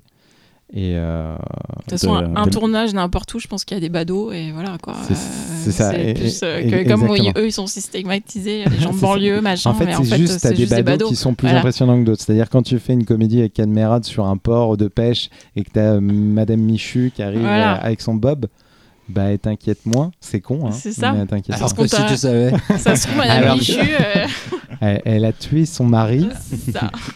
Et voilà. Et donc en fait, après la Horde, on m'avait proposé aussi euh, d'autres films, notamment chez Sombrero. euh, Il y avait Vertige, tous ces trucs-là. Ils étaient trop mal financés finalement pour que je parte dessus. C'était les- c'était intéressant ce qu'ils faisaient à Sombrero. Ouais, Leur ouais. approche de la série B assez, euh, assez directe, assez commerciale, etc. C'est dommage, ça n'avait pas pris. Je pense que alors, déjà la promo était pas terrible. Et puis, mais c'était pas, c'était pas inintéressant vertige. euh, Il y avait eu Captif aussi, je crois, qui était Ouais. vraiment pas mal. il Ouais, oui, là, et bah, en fait, ils ont eu toute une, le panier. voilà, ils ont eu toute une série comme ça qui se devait se passer vers la fin 2005-2010 à peu près. C'était vraiment ces, ces cinq années-là. Et euh, ouais, ils ont tenté plein de choses. C'était chouette parce que c'était un peu euh, une altérité, une alternité. Ah, pardon, je perds mes mots. C'était alternant. une euh, alternative. une alternative, voilà, je vais réussir à le dire à ce qu'on nous propose en général. Et c'est bien d'avoir un cinéma qui est un peu différent. Et d'ailleurs, je trouve que notre cinéma s'appauvrit un peu en ce moment. On en parlera peut-être un peu plus tard. Et oui, oui, c'était très chouette. Et, euh, et voilà, et hélas, effectivement, euh, les spectateurs dans les salles, alors effectivement, je pense qu'il y avait une couverture euh, promotionnelle relativement modeste. Mais ouais, les films ont été des échecs pour la majorité. Et du coup, ça n'a pas été un bon exemple. Et après ça, ça a été vraiment le, Le désert. le désert, un- C'est super intéressant parce que tu, tu commences en 2007 vraiment avec le film de Xavier Jans, Ouais. Et euh, après la Horde, tu es déjà, on va dire, euh, assez en, en place, on va dire. Ouais, après. Parce que on- on- tu refuses des, des projets euh, qui sont pas assez euh, coûteux, peut-être. Ouais, mais ça, ça, c'est parce que je suis narcissique, tu sais, Ouais. c'est pour ça. Ouais, non, non, mais, non, mais c'est intéressant parce que Ah. c'est c'est en trois ans, c'est pas du tout. Ouais, en fait, non, c'est surtout, blague mise à part, c'est surtout que pour moi, quand je veux faire du décor, je veux pouvoir faire du décor. Et ce qui est compliqué, c'est les ambitions. Dans notre Mm. cinéma, aujourd'hui, l'industrie cinématographique française assez peu d'ambition visuelle. Mm. Et pour moi, quand tu dois faire un décor, changer un poster, t'as pas besoin d'un chef Mm. décorateur, tu dois penser tout un décor. Mm. Et c'est vrai que, même si j'aime beaucoup Sombrero, le rapport que j'avais eu quand j'avais eu cette réunion pour Vertige, tu fais bon ok c'est un décor qui est beaucoup en extérieur avec euh, les ferrata et les via ferrata et tout etc mais il y a quand même un, un enjeu et ça donnait pas très envie le, le discours qu'on avait eu et donc euh, c'était pour ça après en fait après toute cette époque un peu euh, où j'étais euh, entre guillemets le, le roi du genre en décor après je me suis plus j'ai plus été vers le cinéma plus mainstream où j'ai fait de la comédie et tout et en fait, je suis revenu au genre en 2016, si je dis pas de bêtises, quand j'ai fait Arès. Et là, pour moi, ça a été. euh, Moi, de, de toutes les expériences de films que j'ai eu à faire, c'est mon plus grand plaisir. Ça a été vraiment génial. Au-delà du fait que j'avais un réalisateur qui me faisait une confiance absolue et qu'on a pu euh, tout concevoir et que c'était un- En plus, c'est des univers qui me parlent énormément parce que contrairement à vous, moi je suis pas très film qui fait peur avec du sang et tout ça. J'adore, non plus, voyons. j'adore le fantastique et j'adore la SF, mais c'est vrai que par contre l'horreur me, Mm. me- voilà. Et du coup c'est vrai que nos références c'était Children of Men et c'était Blade Runner. Donc autrement dit, Ouais. euh, C'est marrant d'ailleurs parce qu'en regardant le film, je me disais que euh, c'est un des rares cas, je trouve, de SF récente euh, euh, d'anticipation où on, on voit pas trop le spectre de, de Blade Runner. Ouais. Enfin, bah, pour le coup, j'ai trouvé que la projection de futur était vraiment franco-française. Ouais. Bah, Mais- C'est ce qu'on voulait faire, si je peux faire. On voulait, et c'est là où Children of Men a pris le pas, si tu veux. Mais on, on voulait comme cette noirceur qui est un peu, voilà, bah, Ah, vu, elle accompagne le sujet. voilà, plus. le cyberpunk, euh, du polar, euh, tout ça. Et ça va avec le sujet. Et, euh, mais ce qui a été génial, c'était effectivement de travailler dans cette. Euh, en plus, moi, je- ce sujet m'importe assez dans le, dans le fait social, c'est-à-dire qu'effectivement, euh, moi, je suis pas trop pro-capitalisme et tout ce qui se passe, euh, etc. Et je trouve que c'était assez justifié de parler comme ça de ce clivage qui se crée entre une France très pauvre et finalement un État qui devient plus que fantoche, et finalement de ces multinationales qui dirigent tout. Ouais, et, le voilà. film est très actuel. hein. Mm. Exactement. Et, euh, et du coup, c'était intéressant. Après, bon, il a plein de petits défauts, mais je, je suis assez fier de ce qu'on a pu faire et c'était très chouette. Et voilà, et après, depuis, bah, j'ai fait euh, plein de petites choses qui sont sur nos salles, mais qui sont moins de- du fantastique. J'ai fait récemment un film. Vas-y, vas-y. En fait, j'ai fait récemment un film qui sortira en janvier prochain, qui pour le coup est une grosse comédie, parce que nous parlons de Franck Dubosc euh, comme rôle principal. Et je pense qu'à cette table, ça a du sens. et euh, après, c'était très chouette parce que pour le coup, euh, j'avais plein de sous pour bosser. Et ça change. Mm. Du coup, on a été euh, abri dans des grands studios, on a refabriqué des, des étages de maison, on était dans un parc d'attractions, j'ai refait l'entrée du parc, j'ai fait plein de choses. Donc en décor, c'était génial. Après, euh, on, nous verrons ce qu'est le film. C'est de la comédie, je pense vraiment, je suis pas la cible de ce genre de film. Mais, euh, mais déjà, ça avait l'avantage au script de pas du tout être vulgaire. Et puis euh, voilà, euh, Il s'appelle comment le film? Le sens de la famille, je sais pas s'il va garder ce titre-là, c'était un titre de travail. C'est le, titre annoncé en Ah, tout cas. d'accord. le, nom du, le nom du réalisateur. sur IMDb. Et, euh, et voilà, il est, en fait, ce Mm. film est un peu fantastique parce que en fait, les gens ils changent de corps. Mais il faut pas le dire. Ah, C'est un twist. Je vais, revenir un petit peu en, en arrière euh, à tes débuts. C'est vrai que bon, je prends l'exemple d'un chef opérateur. Beaucoup de chefs opérateurs qui débutent sont très contents de faire du genre parce que c'est, on va dire, le meilleur moyen de faire une forme de lumière démonstrative. Après, tout film de genre n'est pas forcément démonstratif en termes esthétiques, mais c'est un truc plutôt excitant pour un chef opérateur euh, à ses débuts. Est-ce que, euh, justement, toi qui as eu cette chance de débuter comme ça, est-ce que tu penses que c'est euh, vraiment le genre qui aujourd'hui t'a permis de d'asseoir un, un nom, une forme de reconnaissance dans le milieu et qui fait que bah voilà aujourd'hui tu peux toucher à tout quoi? Alors, je te dirais oui, parce que moi, je prends plus de plaisir à créer vraiment des choses.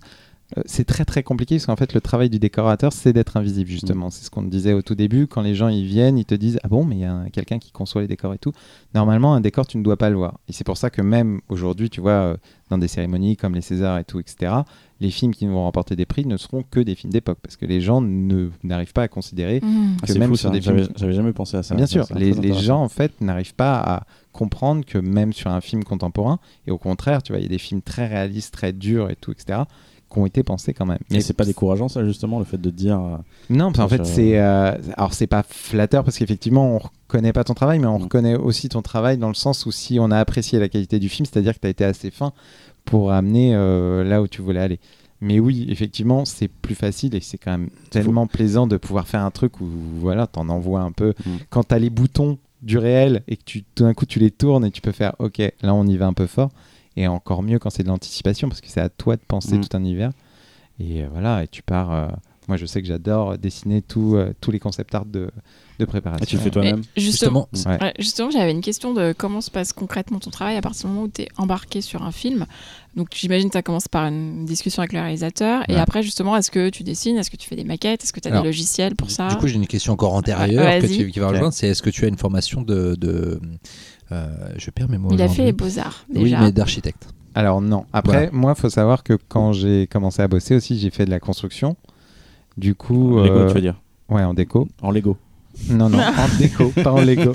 C'est-à-dire que, en fait, moi, sur les premiers films, effectivement, j'ai été, en fait, j'ai été assez vite propulsé chef parce que c'est- j'avais une envie de création et finalement, il y a qu'à ce poste Mm. où tu voilà donc je fais c'est pas grave je vais en chier c'est effectivement sur les premières années j'ai fait du court métrage et ça a été compliqué et j'ai pas gagné ma vie mais euh, je voulais je voulais et j'ai eu la chance d'avoir cette première production qui m'a donné la chance parce que El Cantor oui pour la petite histoire c'est j'avais fait cinq courts métrages avec cette même production et quand ils font leur long métrage ils ont eu l'élégance c'est pas du tout le cas à chaque Mm. fois de me proposer le film parce que normalement en fait tu as vraiment T'as assez peu de porosité entre le monde du court métrage et le monde du long métrage. C'est des gens qui sont installés, on les appelle, fou. et c'est assez fou. Et c'est vrai que c'est, je les remercie encore aujourd'hui. Il s'appelle La vie est belle euh, production.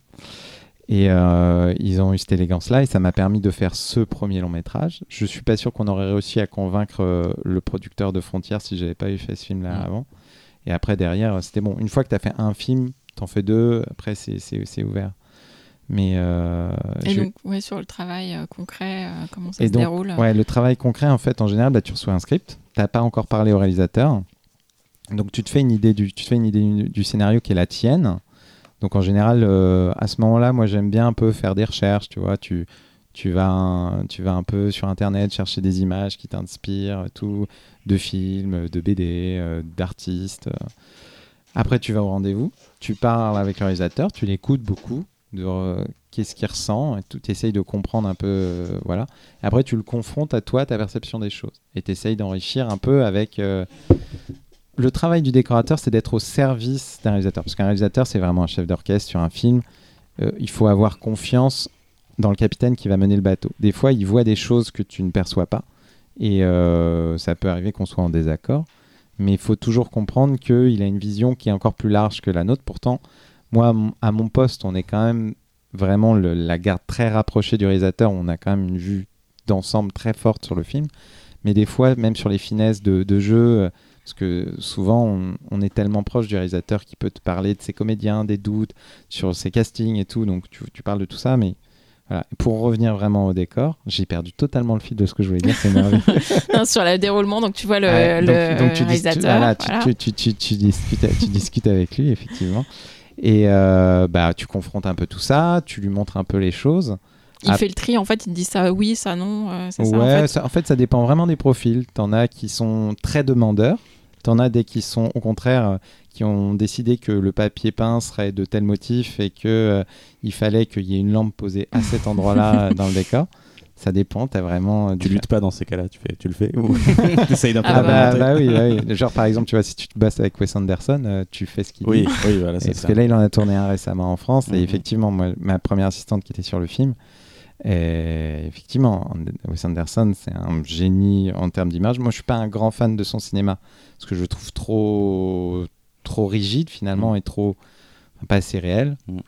Mais euh, il maîtrise son sujet dans son esthétique, ça c'est sûr et certain. Et pour le coup, lui, s'il veut qu'il y ait un crayon qui soit posé de cette manière-là sur le bureau, c'est parce que pour lui, ça a du sens. Donc tu as des réalisateurs qui ont ce profil-là, et tu en as d'autres au contraire, notamment bah, Jean-Patrick qu'on avait sur Arès. Donc on parle quand même d'un film d'anticipation, voilà. Oui, donc avec qui tu as retravaillé dans le. Ouais, ouais, le dernier film, de Le sens de la famille, ouais. exactement. Là, il arrive, il fait bah, euh, pff, je sais pas. et donc, euh, bah, tu- du coup, tu fais ah ça, et puis du coup, il rebondit, il fait ah oui, c'est intéressant. Il avait quand même quelques idées, hein. et du coup, bah, on se nourrit mutuellement. Et à partir d'un certain moment, finalement, il nous lâche le bébé parce qu'il doit s'occuper beaucoup de ses comédiens et de son découpage et tout. Et puis, bah, on prend la charge de, de toute cette DA. On parle beaucoup avec les costumes, avec la lumière, et voilà. Et donc, tu fais, est-ce que tu fais des dessins, des Ouais. maquettes? Est-ce Moi- que tu as des logiciels euh, Ouais, en fait, moi, Ouais. ce que je fais beaucoup, je fais beaucoup les décors en 3D parce que ça me permet après de les donner justement à la mise en scène et à la lumière pour qu'ils fassent leur découpage, qu'ils se projettent. Euh, comme ça, ils mettent leur petite caméra, ils se rendent compte que ça se passe comme ça. C'est très bien, donc je bosse C'est pas super. mal. C'est pour les échelles, tout ça. Voilà, bon, ça, c'est- ça c'est très très bien. Et je bosse sur SketchUp parce que ça a l'avantage d'être un logiciel ouvert. Donc euh, moi j'ai la version pro pour bosser, mais euh, eux il suffit qu'ils voilà, Mm. ça se passe très bien. Et après oui, je fais beaucoup de dessins. En fait, ça passe énormément par euh, soit tu as des photos de repérage et tu retravailles, tu les redessines par-dessus, soit tu from scratch, tu refais un dessin. euh, voilà, et c'est vrai que en fait, c'est l'étape moi que je préfère, l'étape de conception où tu es vraiment finalement, tu as l'univers des possibles face à toi. Et bah là, tu dessines beaucoup. Je sais que dans beaucoup d'équipes, normalement, tu as un second assistant qui s'occupe des dessins, mais c'est quelque chose que moi, j'ai pas réussi à, à, à détacher. C'est pour moi, ça fait partie tellement de la création que, que voilà. Et après, ça part en fabrication, c'est ça? Ouais, à en fait, à, à partir de ce moment-là, bah, tu montes une équipe parce qu'en fait, il faut savoir qu'il y a une chose, c'est que le chef décorateur, il n'est pas que créatif, il est directeur d'équipe, enfin même d'un département complet. Et du coup, en gros, si tu préfères, sur une équipe de tournage, bah, tu as, on va dire, 50, 70 personnes pour fabriquer le film. Et à côté de ça, tu as entre euh, 15 et 50 personnes pour fabriquer les décors. Et donc, toi, tu es responsable de tout ce pôle-là, mais tu es aussi responsable du devis. Et donc, ce qui est compliqué, c'est que tu as des envies, tu as des desiderata esthétiques, mais ça a un coût. Et du coup, tu te confrontes souvent à ton réalisateur en lui disant J'aime, J'adorerais te proposer ça, mais ça coûte tant. Et du coup, en fait, tu as des comptes à rendre au directeur de production qui est le monsieur argent sur un film, si tu veux. Et du coup, bah, tu te retrouves à un moment lister tout ce que tu as à faire. Tu mets à peu près un chiffre devant chaque chose. Tu vas voir ton réalisateur, tu fais bon, il y a ça, ça, en se débrouillant, on va réussir, t'inquiète, nanana. mais euh, tu me demandes euh, la lune, je peux t'offrir euh, la moitié. Et donc après, c'est ensemble qu'il faut réussir à trouver des solutions. Et des fois, ça amène un travail de réécriture, même au scénario. Ensemble, tout devient possible. Exactement. Un philosophe qui a dit ça.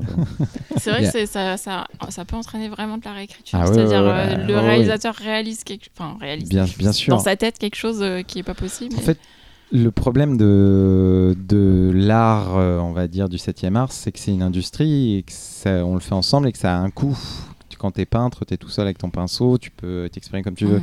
Là, si tu veux fabriquer tout d'un coup un décor de 35 mètres de long et tout, etc., bah, il va te falloir des constructeurs, des peintres, des machins, il va falloir le mettre en éclairage, donc tout a un coût.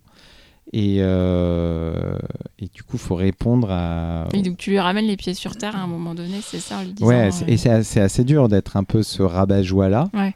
Et, euh, et c'est même assez compliqué, même nous en amont, de savoir aussi estimer, parce que à la base, on n'a qu'un scénario, on a des bouts de papier pour te dire, ok, bah, ça va coûter tant de fabriquer, euh, de fabriquer des décors. Donc c'est toi qui vas jouer le mauvais rôle euh, de dire ça ou c'est le directeur de production qui non, va. c'est- en général, c'est quand même moi, parce que le directeur Ah. de prod, je le vois avec mon devis, tu vois, j'arrive, Ouais.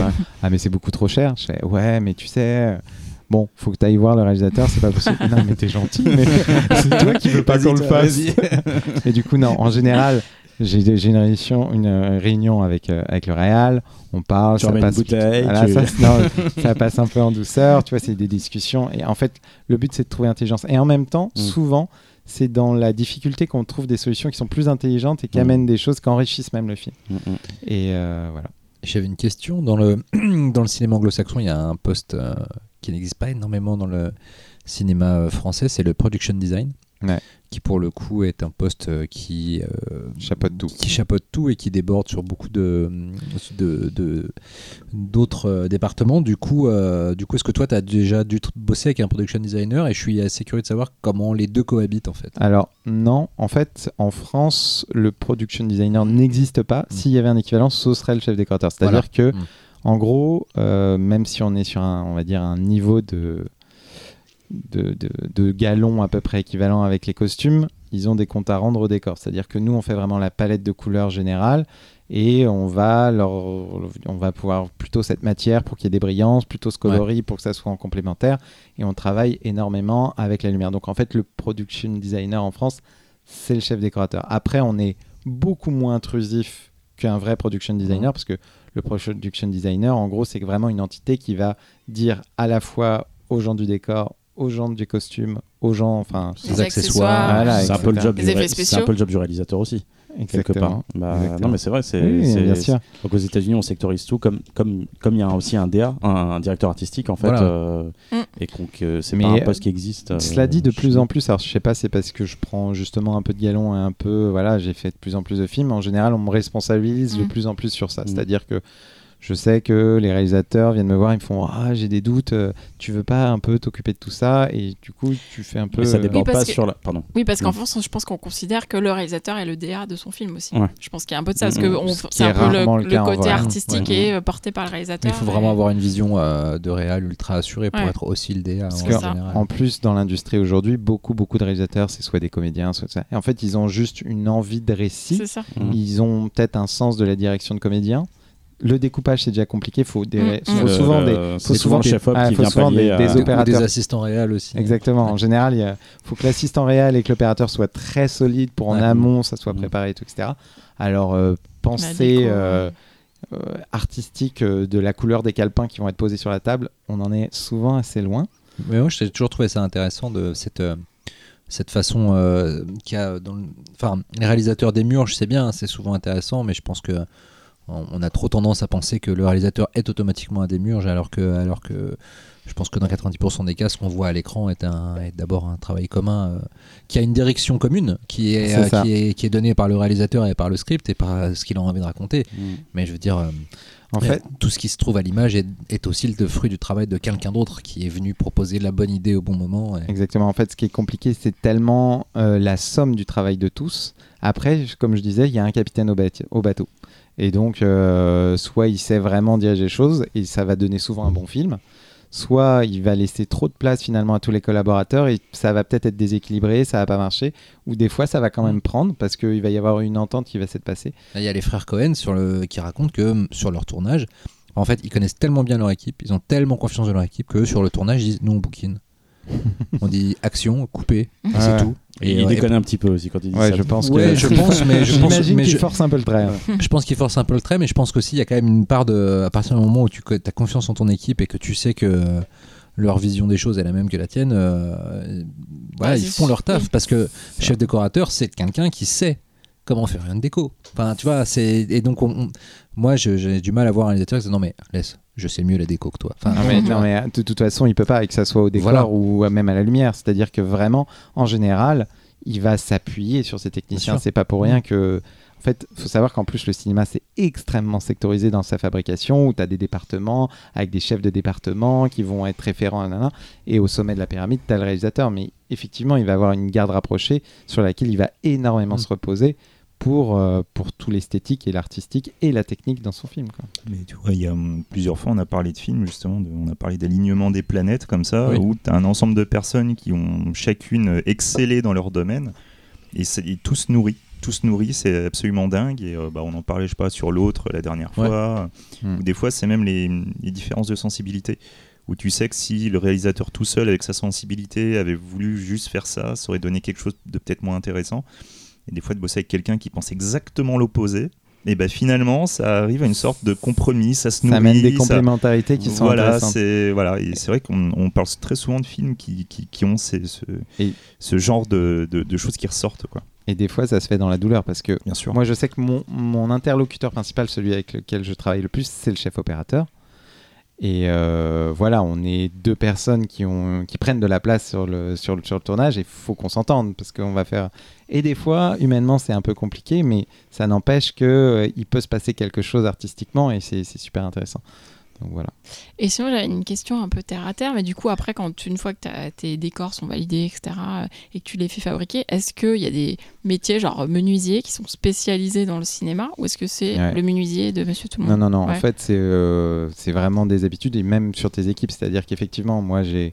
En fait, c'est pareil sur l'équipe décoration, elle s'organise de la sorte c'est que tu as un premier assistant décorateur qui va s'occuper de toute la logistique, c'est-à-dire les camions, euh, tout ça, etc. Tu vas avoir ton ensemblier qui va superviser tout le meublage et qui va vraiment être ton interlocuteur finalement pour euh, les aménagements intérieurs, les textiles et tout, etc.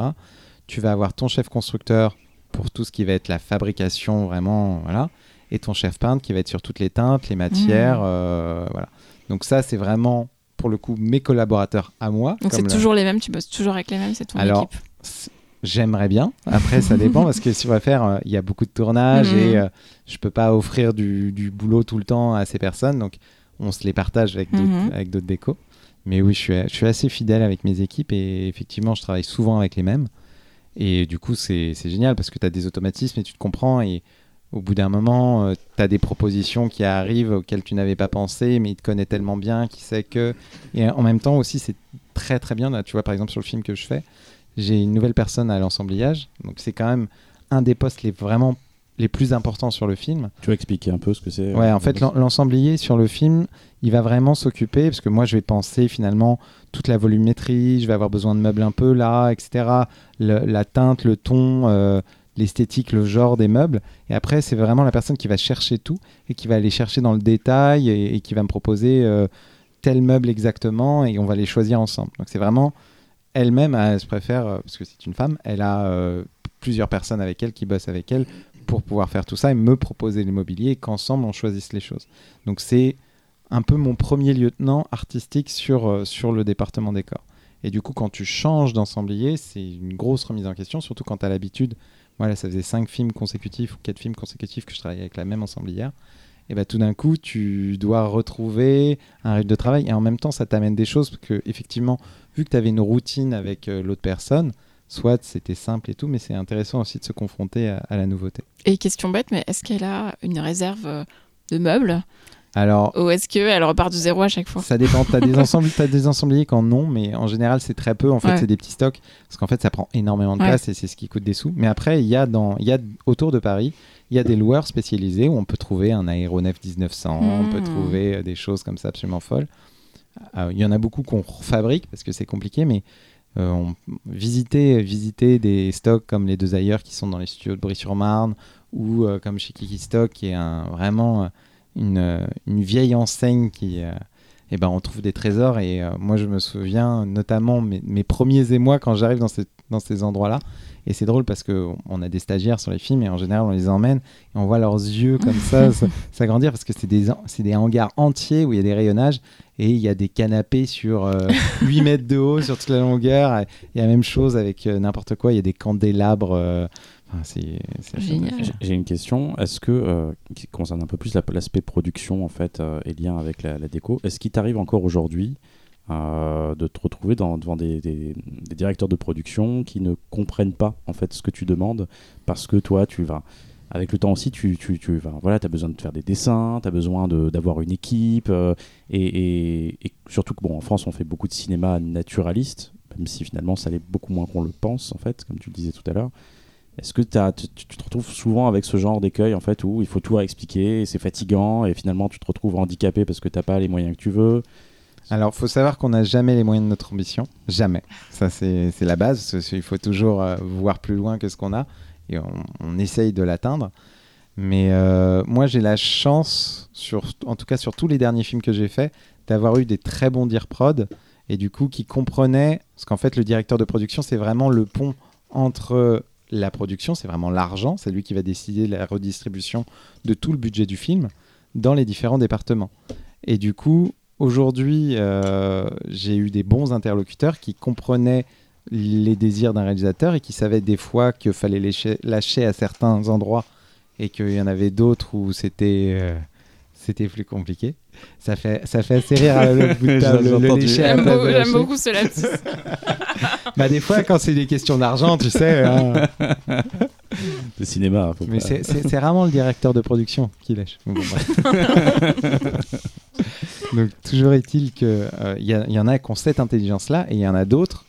Moi, j'ai j'ai cette chance-là, mais on m'a raconté euh, des, des- des gens qui sont absolument obtus. Euh, J'ai refusé des films aussi Mm.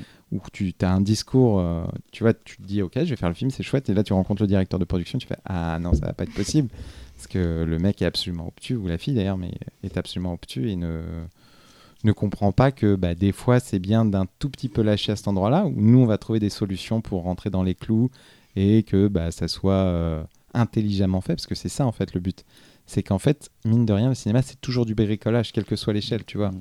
que tu aies un budget décoration de 150 000 euros ou d'un million et demi Mm, mm. c'est toujours du bricolage parce qu'effectivement, tu as, des envies qui sont démesurées. Tu vois, quand tu dois faire euh, exploser des portes euh, et que tu dois travailler avec genre, des SFX, si tu construis tout, ou tu as des murs que tu dois changer, tu as des murs qui bougent pour pouvoir filmer, ça, tu dois tout penser le décor aussi pour ça. Et euh, ça a des coûts forcément parce que tu vois, quand tu as des cascades, tu dois tout faire en 5 exemplaires ou tout ça. Et Mm. Des fois, c'est compliqué. Est-ce que tu as déjà fait par exemple, des films très naturalistes où quelque part tu t'es dit mais qu'est-ce que je vais faire ou euh, est-ce que ma place est vraiment là? Ou alors finalement Alors, les gens t'appellent pas parce que t'es pas vraiment la personne qu'on va contacter quand on va faire un truc euh, un- je dis n'importe quoi un, fi- un film des frères Dardenne par exemple ou euh, bah, tu vois, par exemple, le film que je suis en train de faire en ce moment, c'est un film qui se passe dans les foyers sociaux. mhm. On a un gros décor principal qui est un foyer pour enfants. Le réalisateur, c'est un, un ancien éducateur de foyer. Il a fait Mhm. ça pendant 10 ans. Et c'est un film très naturaliste. Mais là, c'était intéressant. On est allé visiter plein de foyers. Et c'est comment, du coup, on a récupéré une maison absolument vide qu'on va, on va recréer un foyer dedans. Donc, les gens ne vont pas savoir que c'est faux. Mhm. Mais euh, ça reste un film où on n'a pas beaucoup d'argent. On cherche des solutions et il faut, faut être intelligent. Mais euh, oui, ça, du coup, ça m'arrive d'être euh, d'être confronté à des choses comme ça. Et euh, voilà. Et Ouais. typique pardon non, Non, mais je- je- je- non, j'ai non, beaucoup non, parlé non, vas-y non, je t'en prie. Non, mais c'est super intéressant cette. Le fait que tu, ce que tu viens de dire, c'est de créer euh, des choses euh, dont on ne saura jamais que ça n'existe, que, que ça a été créé. C'est le plus beau compliment qu'on puisse le faire. J'ai pas vu ton travail. Ah, C'est ça, mais- c'est- effectivement le plus beau compliment qu'on puisse avoir. Mais en même temps, euh, il n'y a pas de hasard dans la façon dont toi tu le crées. Ah bien sûr, Voilà, c'est-à-dire c'est que c'est là euh, c'est- quand on rentre dans le bureau décoration, les murs sont tapissés de planches avec euh, toutes les gammes de couleurs parce que c'est pareil là par exemple sur le film, moi j'ai pris en référence Fish Tank que j'aime beaucoup sur toute cette esthétique, sur le rythme et tout. J'en ai parlé avec le réalisateur, il voulait quelque chose comme ça un peu euh, du coup, on a choisi toutes les gammes de couleurs, mais ce sera extrêmement sous-jacent, ce sera suggéré, ce sera Mm. pas et après pareil, on a visité plusieurs foyers, on a discuté avec des gens Là, par exemple, on va faire quelque chose qui est très moche, parce que ça va être que du mobilier de collectivité, mais euh, c'est important, donc on récupère ces choses-là. Puis le moche dit quelque chose sur les- le- le- des- sur la- l'environnement des personnages. Exactement. Et là, par exemple, là, je pense à un des personnages, on a choisi de mettre des stigmates de crise dans sa chambre où il aurait tapé sur les murs et ces choses comme ça, qui sont pas du tout écrites, Mm. mais euh, c'est des choses qu'on a pu voir aussi en repérage. C'est des accidents qui se produisent, qui te nourrissent et tu, tu- tu découvres des choses et, et voilà. Est-ce qu'il t'arrive parfois, en revanche, que euh, tu sois obligé de choisir euh, la palette de couleurs parce qu'elle a été déterminée par un autre élément du film? Costume, euh, Ah, chef opérateur, un truc comme ça Non, parce qu'on arrive suffisamment tôt. Après, il faut qu'on soit d'accord avec l'opérateur. C'est crucial. Mm. Le problème qu'on a souvent avec les opérateurs, c'est qu'ils sont très demandés et qu'ils arrivent assez tard sur le projet alors qu'ils sont cruciaux. Mm. Et souvent, euh, bah, vu que c'est quelqu'un de très important qui a son mot à dire, qui va avoir un œil sur les choses, ça peut faire un peu dévier la première ligne qu'on avait prise. Mais euh, souvent, on arrive à tomber d'accord assez vite. Mm. Et non, les costumes ont plutôt tendance à s'aligner sur les décors. Sauf si vraiment c'est un désir du réalisateur dès le début où Mm. il pensait Ou qu'il si fallait c'est le sujet même du film. Tu vois, je pense ouais. à, à une fabrique de Peter Strickland qui elle est un film sur une robe rouge Ouais, bah là, bien sûr. Là, voilà, du coup, j'imagine que forcément le reste du décor est forcément construit si autour tu- de cette voilà, ou idée. si tu fais la veste en daim de, Voilà. de, de Ah. Dupieux, ce genre Voilà. de choses. Donc, euh, Et Est-ce qu'on t'a déjà demandé quelque chose où euh, t'as dit non mais ça c'est pas faisable en fait? Enfin genre euh, faut faire des effets spéciaux mais c'est pas du décor. Alors après, on travaille énormément. parce que moi, je conçois tous les décors, y compris ce qui va être en VFX. Parce qu'il faut savoir que dans le cinéma, il y a ce qu'on appelle les SFX, donc c'est des effets spéciaux de plateau, où on va fabriquer euh, des faux murs qui vont exploser et tout, etc. Mais il y a aussi les VFX, donc c'est des effets numériques. Et ça, ça sert beaucoup pour les extensions de décors et de plus en plus. Hmm. Mais après, quand tu es production designer ou chef décorateur et tout, etc., tu conçois vraiment tout l'univers du film. Et donc, sur les croquis, tu conçois l'entièreté du décor. Après, tu sais que tu vas en fabriquer peut-être qu'une fraction. Et du coup, c'est à toi de discuter avec le directeur des VFX pour voir ce qui va être fait, pas fait en fonction des coûts. Parce que la VFX, bah, à grande échelle, ça coûte moins cher que de fabriquer en vrai. Mais pour les interactions comédiens, c'est un peu moins bien. Donc, euh, c'est même beaucoup moins Et bien. le matte painting euh, c'est oublié. Bah, le matte painting, ça fait pas. bah, en fait, maintenant, le matte painting, je préfère, il est plus fait en vrai, il est fait qu'en Voilà. VFX. Et numérique, tu vois. Voilà. Trop Donc, triste. parce que ça te permet de l'animer, le matte painting numérique. Il y en a énormément dans Ares, par exemple.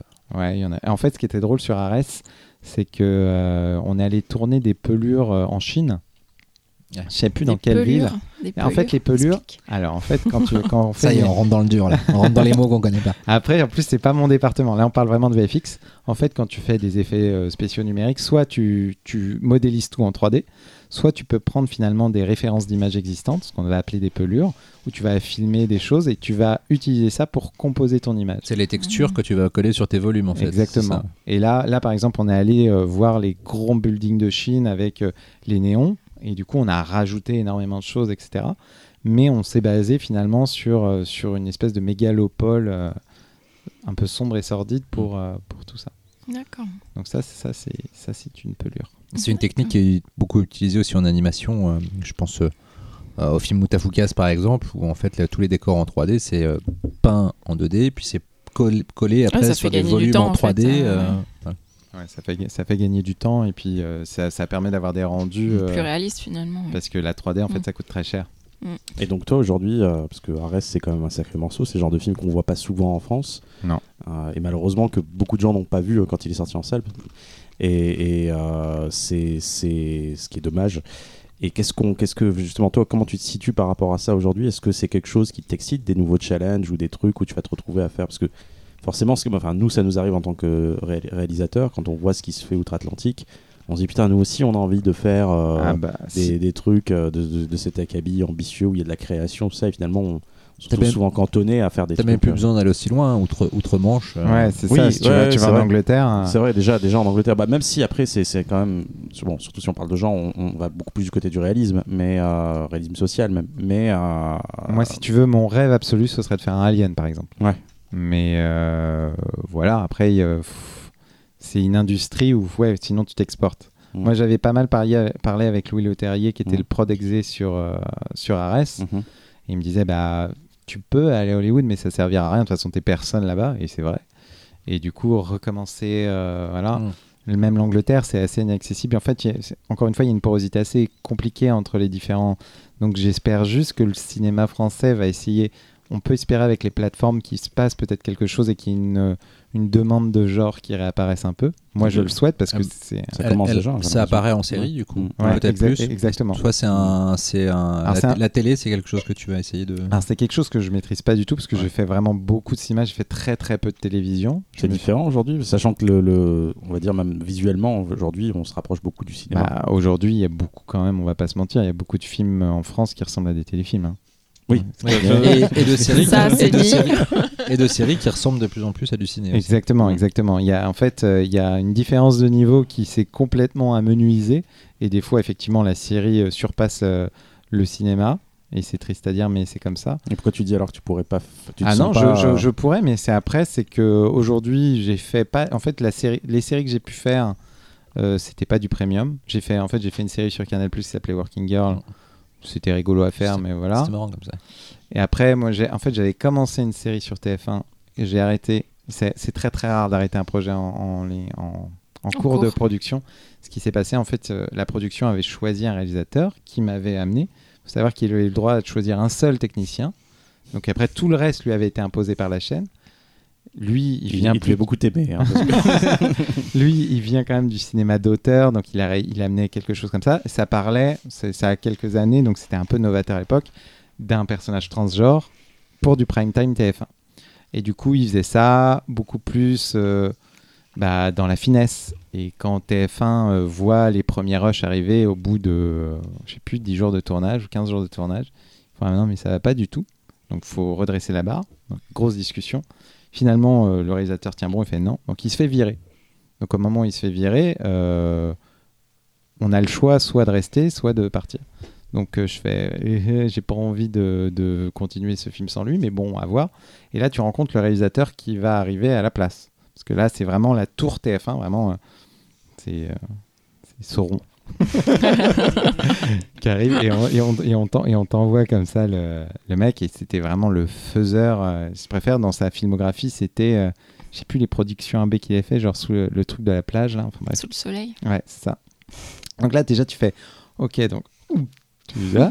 Et puis là après tu discutes avec lui il voulait mettre des paillettes roses partout et des machins. Et là je fais bah non je vais arrêter la série en fait. Je vais vous laisser finir sans moi donc, euh, donc voilà, donc pour moi l'expérience télévisée a été compliquée, mais parce que j'ai pas fait finalement du premium, j'ai pas fait des trucs qui avaient des grandes ambitions esthétiques. Mais euh, j'adorerais, parce que par exemple j'avais rencontré euh, Samuel pour Marianne, Ah oui, mais justement, je voulais parler de Marianne. et euh, Marianne ça a eu des vraies ambitions. Ah, ils avaient pas beaucoup de sous. Samuel Mm. Baudin pour. Ouais, Ouais. Samuel Baudin qui est un très très bon réalisateur, et je pense d'ailleurs qu'on lui fait un peu du, du gringue outre-Atlantique. Ah, il, il y est déjà, La il est déjà là-bas là. Ouais. on parle. tant, tant mieux pour lui, c'est génial. Et du coup, bah, j'avais rencontré Samuel. euh, Je pense que j'étais un peu dans le happy few des derniers, mais bon, il a choisi quelqu'un d'autre, Mm. et c'est très bien. Et voilà, mais oui, j'aimerais beaucoup faire ce genre de, ce genre de série. C'est ce qui, c'est un peu ce qui me donne envie parce que moi, je fais du cinéma parce que j'aime le cinéma et j'aime créer des choses. Et le problème, c'est qu'aujourd'hui, le cinéma français me renvoie une image bah, de, de, comédie euh, un peu formatée où il y en a beaucoup. Et ça me fait pas vibrer ce cinéma-là. Donc, euh, j'aimerais, j'aimerais pouvoir faire des choses, quitte à ce que ça soit à la télévision. Hmm. Et, aujourd'hui, des, des coups de cœur pour des projets qui sont peut-être un peu moins, euh, moins, où tu seras peut-être un peu moins à l'aise dans tes pompes. C'est, c'est, c'est genre tu tombes amoureux d'un, d'un scénario, de, il y a un- une rencontre avec un ou une réalisatrice. Euh, Alors, J'irai. Après, c'est compliqué parce que j'emmène une équipe avec moi. Il faut que j'ai quand même un tout petit peu les moyens de travailler. mais genre tu, là, tu, tu fais pas de compromis en disant bon, bah, je- finalement, je serai là où j'ai 15 personnes peut-être derrière moi, je serai, on sera peut-être 5 ou. Si, si, mais après, Ouais. c'est- c'est quand tu dois fabriquer les choses. Tu, tu fais même des compromis sur ton propre salaire et Mhm. tout parce que tu aimes le projet et tout. Mais à un moment, toi, tu peux trouver la motivation Mm. parce que bah, artistiquement, tu as tout ça. Mais quand tu vas demander au Reaper, qui son métier, c'est juste de soulever des meubles, Mm, mm. de lui dire non, mais tu vas sacrifier ton salaire et puis tu vas donner des jours parce que tu vois, le projet il est bien, c'est beaucoup plus compliqué. Donc, euh, tu fais des sacrifices toi, mais c'est dans une certaine limite et donc ça demande quand même. C'est triste, mais le, le département décor, qui représente en général à peu près 10% du budget du film, et bah, ça demande un argent minimum pour pouvoir faire des choses. Quand tu es, en deçà d'un certain budget, bah, tu fais pas vraiment du décor, tu sauves un peu euh, les meubles. Exactement. Et est-ce que tu as eu euh, envie de t'essayer à d'autres euh, activités au cinéma? Par exemple, la réalisation, ça t'a déjà tenté ou pas Ah du ouais, tout? ça, ça Ouais. me démange fortement. Après, c'est pas le même métier. hein. Mhm. C'est clairement pas le même métier. J'ai des envies. Après, je suis pas bon scénariste. J'ai écrit des trucs, mais franchement, voilà. J'ai un très bon ami qui est scénariste, donc euh, qui sait, un jour peut-être il, il écrira un truc. Mais euh, ouais, j'aurais tr- j'aurais très envie de passer à la mise en scène. Après, mes envies de mise en scène, c'est pareil, c'est des films. euh, là, j'ai un projet, ça se passe dans un bunker, dans un truc post-apocalyptique. euh, c'est dur à produire aujourd'hui en France, ce genre de choses. Donc, Ah, par contre, faut que tu nous racontes ton autre projet. Ouais, après, oui, ça c'est. En fait, l'avantage Ah, quand on est intermittent du spectacle, parce que quand on est chef décorateur, on est intermittent du spectacle, c'est qu'on a un peu du temps entre les films. Et du coup, moi, j'aime pas être, ne rien faire. Et du coup, euh, j'ai profité de toutes ces plages de temps depuis trois ans pour concevoir un jeu. Donc, je me suis inspiré euh, du grand maître John Carpenter euh, et du film The Thing surtout, qui me tient vraiment beaucoup, à- beaucoup à cœur.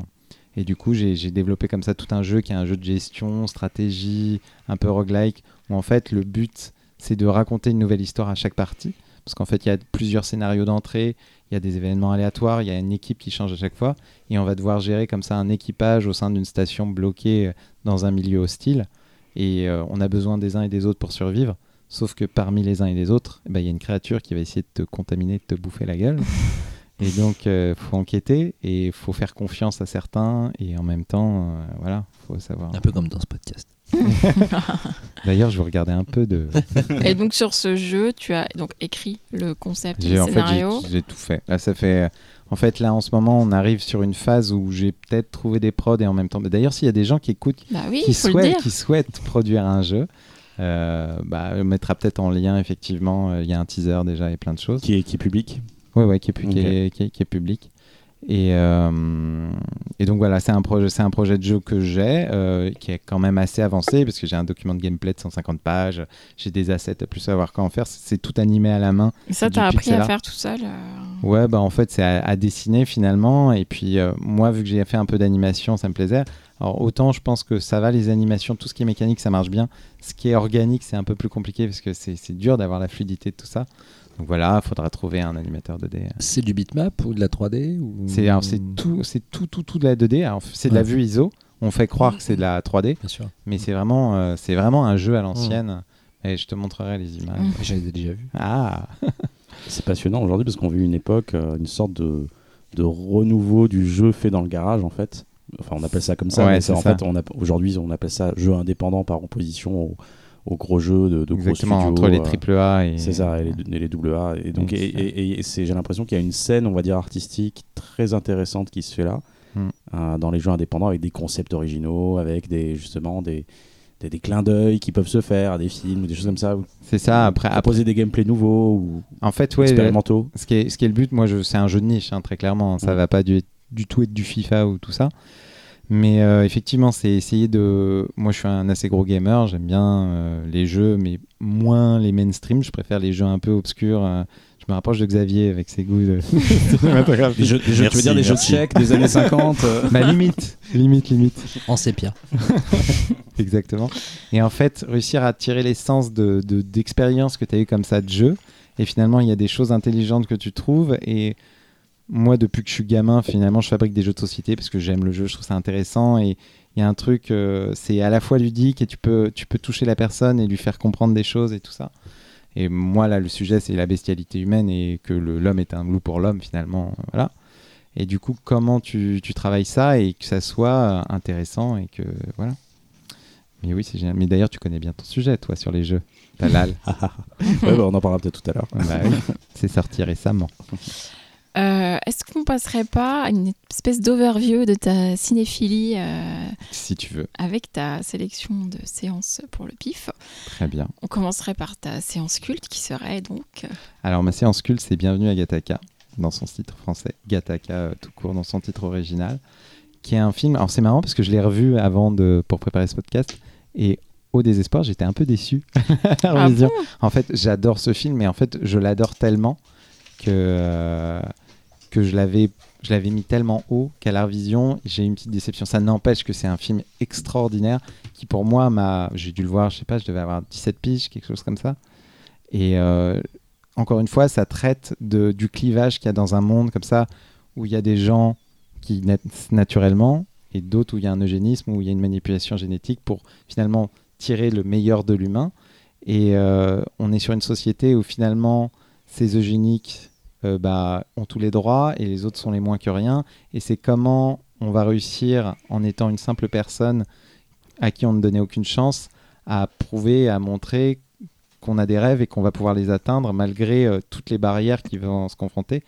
Et euh, J'ai l'impression qu'on parle cinéma en fait. je vais faire du cinéma, bah, regarde c'est ça, là, là, là, là, ça c'est vraiment du vrai grand cinéma et euh, même ce que j'ai dit au début, voyez-le parce que si vous l'avez pas vu, c'est quand même un chef-d'œuvre euh, de chef-d'œuvre. La DA est absolument folle comme ça, avec euh, c'est très épuré, Ouais, c'est assez minimaliste finalement. exactement. Enfin, Mais même dans tous les films qu'il a fait après, le, le réalisateur, euh, ça y revient. Et euh, après, euh, Jude Law et Ethan Hawke sont super Mm. aussi. Euh, même, mince, je- son nom m'échappe. Uma Thurman. Ouais, Yuma Thurman aussi est, est- est super. Et vraiment, euh, le, le ton, le rythme, c'est en fait c'est de la SF, mais c'est une SF qui est tellement réelle. En fait, ça pourrait être tellement une projection d'un monde. euh, C'est du, fi- film noir aussi. Ah oui, c'est vraiment c'est du polar. Pour Mm. le coup, c'est vraiment du polar comme on pourrait avoir du polar dans les années 20-30. Mm. Euh, C'est très très mélancolique. Enfin, moi, c'est Ouais, un film euh, qui est. enfin, J'adore, hein, je, je trouve ça- ça- mais c'est vrai qu'il y a une grosse tristesse. euh, Oui, c'est vraiment, c'est vraiment pas un film joué. Enfin, le, le constat de tout ça, c'est quand même que c'est pas folichon, folichon, Voilà. et que la- organiser une société humaine, c'est rarement. euh, surtout, le truc qui est vraiment pas folichon, c'est qu'à l'époque, ils avaient fait une promo particulière euh, où tu pouvais euh, contacter euh, des gens pour euh, améliorer euh, génétiquement tes oh enfants. Il y des avait y eu a des plein de gens- réponses. Il y a des gens qui ont appelé. hein. Bah, ça m'étonne tellement pas parce qu'effectivement, c'est. Allô, je voudrais changer mes enfants, s'il vous plaît. Mais on, mais on y viendra peut-être. Hein, la... Franchement, euh, la manipulation des gènes humaines. euh, On y viendra. Oui, Bah, euh, y, a y Elon Musk qui vient de, présenter sa, son premier cochon avec une puce implantée dans le cerveau pour, donner les. Pour, pour La montrer- météo, non Non, pour montrer les. les euh, euh, comment dirais-je Pour l'aider aider à reconnecter des des terminaisons nerveuses, etc. Mais du coup, en fait, la- son but, euh, même si c'est présenté comme une amélioration pour les, pour les gens malades, handicapés, Elon Musk il dit moi mon but c'est de connecter l'humain à une, à- au cloud pour euh, lui Ah. permettre la tran- la- le, le transhumanisme. Donc Est-ce euh, qu'on est, qu'on est vraiment sûr qu'on a envie de ça? Pas gagné. Voilà. Et c'est marrant sur le sujet euh, dont tu parlais, la- organiser la société humaine. Je sais pas si tu es, BD, tu es BD aussi? Oui, un peu, un peu. Il y a Ah. un, ex- un superbe BD de science-fiction qui vient de sortir par euh, l'auteur de Shangri-La, Mathieu Bablet, qui s'appelle Carbone et Silicium, qui vient de sortir chez le label 619 et qui parle beaucoup de ça. D'accord. Euh, et c'est euh, un petit chef-d'œuvre de la SF euh, BD. C'est vraiment magnifique. Je le conseille. Passons. Et euh, non, bienvenue à Gattaca. J'avais peur de le revoir parce que euh, tous les autres films d'Andrew Nicole que je revois, je me dis ah ben non en fait. C'est ça, en fait, c'est terrible parce qu'en fait, tu vois Times Out et tu Alors vois. le pire c'est Time Out. J'ai dès le début, là, dès la première vision, je me suis dit non, pas possible. J'ai- j'ai- dur, on en a déjà Mais parlé on en dans a ce parlé podcast. et c'est c'est Moi, je le défendais c'est un peu. qui le défendait à fond. Et moi, le film m'est mais littéralement tombé des mains. Je me suis dit, ce n'est pas possible. Le- Comment le mec qui a C'est- fait Gattaca c'est- peut faire ça, C'est quoi. très cheesy, hein, pour le coup. En c'est fait, c'est vrai- c'est vraiment fou d'avoir un gap tel entre euh, deux œuvres d'un Mm. même mec. Quoi. Mais même Lord of War, que j'avais adoré euh, quand je l'ai vu, maintenant, t'as quand même l'impression que c'est un film qui enfonce des portes ouvertes euh, très très fort. Déjà Ouais. à l'époque, c'était le cas. Ouais, hein. voilà, Et, euh, ouais, après, après, il a de les qualités. et quand même, Lord oui, of War. oui. En mise en scène, notamment, il y a de très Ouais, belles bah, choses. le générique, puis, voilà, générique, le Le le générique, générique, générique début, ouais. quand même absolument fou. Et euh, Le même film s'arrête là, il Simone- peut s'arrêter là, non? Simone, ouais, voilà, quand même. Bon, il n'y a pas de Chino, mais même pas de Chino, il est pas, il, a- il est pas très à sa place dans le Mm. film. Donc j'avais vachement peur de le revoir. Et en fait, non, franchement, je trouve ça tient toujours. Je trouve Bah, ça un peu un film. C'est pas un film parfait, mais on n'en est pas loin. C'est ça, en fait, il y a des défauts. Il y a un petit ventre mou à un moment vers les deux tiers du film. Mais euh, et c'est ce que j'ai ressenti. C'est là où j'avais une petite déception Mm. parce que j'avais vraiment les yeux de l'amour sur ce film-là. Et à la revision, j'ai fait Ah, il y a des petits défauts quand même. Mais oui, enfin, c'est là où je te rejoins. Il est parfait dans ce qu'il veut dire, en fait, dans Ouais, son propos et et, puis- de comment. L'esthétique, le jeu, euh, la narration, enfin surtout le, le- le film est une espèce de mécanique euh, ultra bien huilée, euh, incarnée, euh, qui arrive toujours à trouver ton juste entre la dramatisation, la stylisation, etc. et qui t- t'amène toujours à bon port. C'est C'est- euh, un film. impeccable. Je, je vais peut-être vous surprendre. C'est un film euh, que j'avais pas beaucoup aimé la première fois. Je suis complètement passé. Ça à me côté. surprend pas, t'as des goûts Ah. de merde. Je sais, ça m'arrive. Et, euh, et, et je l'ai revu une deuxième fois quelques années plus tard. J'avais pas gardé un grand souvenir. Et je sais pas ce qui s'est passé, donc je l'ai revu avant-hier. euh, Et là, j'ai pris une putain de claque. Ah, Et- toi, t'as donc tiré j'ai partici- participé à ça. J'ai pu le revoir et du Ah coup, oui, euh, oui, c'est vrai. Et, et- et alors, ce qui m'a surpris, euh, et, et- mais c'est vraiment frappant en le revoyant, j'ai revu une belle copie Blu- Blu-ray, euh, c'était l'impression que le film a été tourné hier, déjà d'une part. Ah non, mais. euh, Il a pas, il a pas pris une putain de ride. Et je suis, je suis Mais sûr ça- que Times Out est déjà, est, est déjà peut-être un peu dépassé à certains niveaux. Il l'est. ouais, Ouais, ça c'est ouais. sûr. Mais esthétiquement. Mais Time's Out était déjà dépassé quand il est sorti. Au moment de sa sortie. Mais en fait, justement, euh, il est tellement minimaliste sur ce qu'il veut faire qu'il arrive à. à- voilà. Oui. Tant que tu mets pas de plein de desbroufs. Des gadgets et des machins. Et c'est- ouais. et c'est, c'est, enfin, minimaliste, on va dire, c'est épuré, mais c'est, Mm. c'est, c'est vrai que c'est quand même assez complexe en fait quand tu regardes le, le- le- c'est- c'est- et- Bah, là, tu penses au travail du production designer sur un Mm, film comme ça. C'est ouf comme Ouais. tout est Ouais, pensé. ouais, euh, Enfin, Le film, le film est, est vraiment magnifique visuellement. Mm. Et puis ce qu'on disait, les références, alors c'est à la fois un film de SF mais aussi un film noir. Mm. J'adore les films qui croisent, qui, qui osent croiser les jambes. C'est pas un truc facile, c'est vraiment un travail d'équilibriste. tu penserais pas Dark City, toi, un peu? Et, et, ça, et je pensais à Dark City parce qu'ils Mm. sont sortis à peu près à la même époque, il me Mm. semble. Et c'était à peu près, bah, bon, on est sur des, sur des thèmes très différents, Ouais. quoique. C'est fait avec Euh, un petit peu quand moins de finesse, à mon sens, Dark City. Mais bon. On- J'aime beaucoup C'est plus, démonstratif. Oui, mais ça a besoin ouais. de l'être. Ouais, Ça a bien besoin sûr, de bien sûr, bien sûr. Ça- et ça, ça colle au thème aussi. T'as Bon, vu, ça- Talal, comment j'ai eu dans ton esprit? T'as vu comment on est connecté? Bah oui, je sais. C'est Mais C'est beau. aussi tu t'es rattrapé sur ce T'as une puce dans le cerveau, toi, à tous les coups. Et, euh, euh, et, et au-delà de ça, euh, c'est sur son écriture que le film m'a fasciné. Parce que c'est vraiment de la musique pour le coup. Je trouve que tout est, tous les tempos, tous les, tous les mystères, les rebondissements et toute l'enquête policière, en fait, qui, qui, qui peut aller paraître ultra banale, mais il transforme ça en. En, en, en- cœur narratif du film dans le sens c'est ce qui rythme vraiment le film c'est c'est- je trouve ça vraiment Bah, que le- c'est le film est- battement de cœur en fait du film, c'est effectivement. c'est le meilleur film d'Andrew Niccol. Et moi, alors, moi, je, je- je Ah, suis de très, pas très fan loin, de, de Truman Show. euh, je sais qu'il y a beaucoup qui l'aiment, mais, euh, mais je trouve que. C'est- euh, C'est très proche, en revanche, comme film. Oui, oui, Mhm. oui. Enfin, mais bon, après, c'est pas le même réalisateur aussi. Ouais, non, non, faut- mais, mais c'est vrai qu'il y a, il y a une, il y a une même, euh, Mm. il y a une même Ouais. réflexion sur euh, paraître euh, ce que tu Mm. n'es pas. Enfin, c'est Oui. un peu l'inverse du coup. Enfin, Ouais. Les films se répondent. Mais euh, sortir de en la case qu'on t'a mis hein, Ouais. ou on t'a mis. Et ben bref, c'est c'est- c'est vraiment, moi je trouve, c'est, c'est, alors je sais pas si j'irai un chef-d'œuvre, mais c'est, enfin, je comprends aujourd'hui. euh, je sais pas pourquoi j'ai vu, j'avais de la merde dans les yeux à l'époque, mais là, là, je, je comprends le que le. Tu as mûri, tu as mûri. C'est ça, c'est tu, tu, tu, tu, Mais- tu- tu élargis ton prisme. Mm. Moi, je m'étais surtout jamais euh, perçu euh, à quel point le personnage de Vincent est ultra ambigu. C'est-à-dire qu'il y a quand même des moments où Ethan Hawke, t'as envie de lui mettre deux trois claques dans la Ah gueule parce ouais. que parce qu'il est, euh, il est assez, il se montre assez arrogant. Il se montre de plus en plus arrogant plus dans en le plus film. en fait, parce que Il Et, prend la euh, et confiance. ça m'avait, ça m'avait moins marqué dans les premières, euh, dans les premiers visionnages. C'est un des rares films où il, est, il, a vraiment, il a vraiment une palette de nuances, Ethan Hawke. Alors qu'en général, il est très euh, binaire ou tu vois, il Bah, a un peu. Je parlais il y a, y deux, une ou deux émissions de ça de, sur le chemin de la rédemption de, de Shredder, je sais pas si tu l'as vu. Ouais. Et euh, alors, je, trouve le film extraordinaire. Je trouve que lui, il est un peu en dessous du reste Ouais. du film, euh, Ethan Hawke. Et, euh, et là, il est très bien, mais en même temps, je pense qu'on y joue quelque chose qu'il est C'est là où le choix du casting il est brillant. Parce que euh, Jude Law et Uma Thurman, on y croit. Ouais, on est- ça. être parfait. Alors qu'Ethan Hawke, il Ouais. a cette petite. Bah, il a euh, les aspérités, Ouais. euh, parce que les autres, c'est vraiment la, Ouais. la froideur, Mm. c'est l'acier, ils sont tirés au cordeau. Xavier n'a toujours pas parlé, donc c'est là qu'il arrive pour dire Aïe, non, c'est pas terrible. Alors, euh, j'adore Gattaca. C'est Ah. le meilleur film. En fait, c'est même le seul film du réel que j'aime. euh, parce que T'as vu Anon je- euh, J'ai commencé. Pareil, je l'ai pas- t'es comme moi, tu t'es endormi. Ah, c'est pas pas franchement, c'est pas hein. fou du Ce tout. que, j'ai Anon, vu, hein. ce que j'ai vu m'intrigue beaucoup. Je trouvais ça. De quoi vous parlez non, mais l'idée- Anon. l'idée Ah, sur Netflix. Le- Qu'il a fait pour Netflix Ah, avec euh, pas- Clive Owen. C'est sorti quand C'est Euh, il y a y deux ans. Ouais, je crois. Peut-être Trois, le- concept, peut-être Je l'ai toujours pas fini. Le concept euh, est cool en plus. Il y, a- Une mais il y a plein de trucs, il y a plein de trucs qui sont cool, mais Ouais, enfin, ça, ça prend pas. Tu l'as vu, c'est toi, du- Jérémy Ouais, c'est du. Strange Days en fait. C'est juste Ouais, truc c'est pas finalement c'est pas un auteur à, à concept et finalement Non. les concepts Non mais c'est un, un auteur à univers parce qu'à chaque Mm. fois tous ces films, même quand tu vois Times Out, il a essayé un peu de copier ce qu'il a pu faire sur Gattaca. De Mais tu sens qu'il court après euh, C'est ce ça. qui est il a, il a réussi une fois à faire un truc et après. Mais justement, moi, moi, ce que j'aime dans Gataka, et c'est d'ailleurs le seul truc que je. C'est le seul élément en fait que je retrouve dans Gataka et que je retrouve plus vraiment dans le reste de sa filmographie, c'est justement le côté humain et émotionnel. Mm. Parce que tu regardes ce film, tu t'attends à une œuvre d'anticipation extrêmement froide, parce que c'est vrai que toute l'esthétique et tout, c'est- ça va tout de suite te mettre dans cet état d'esprit.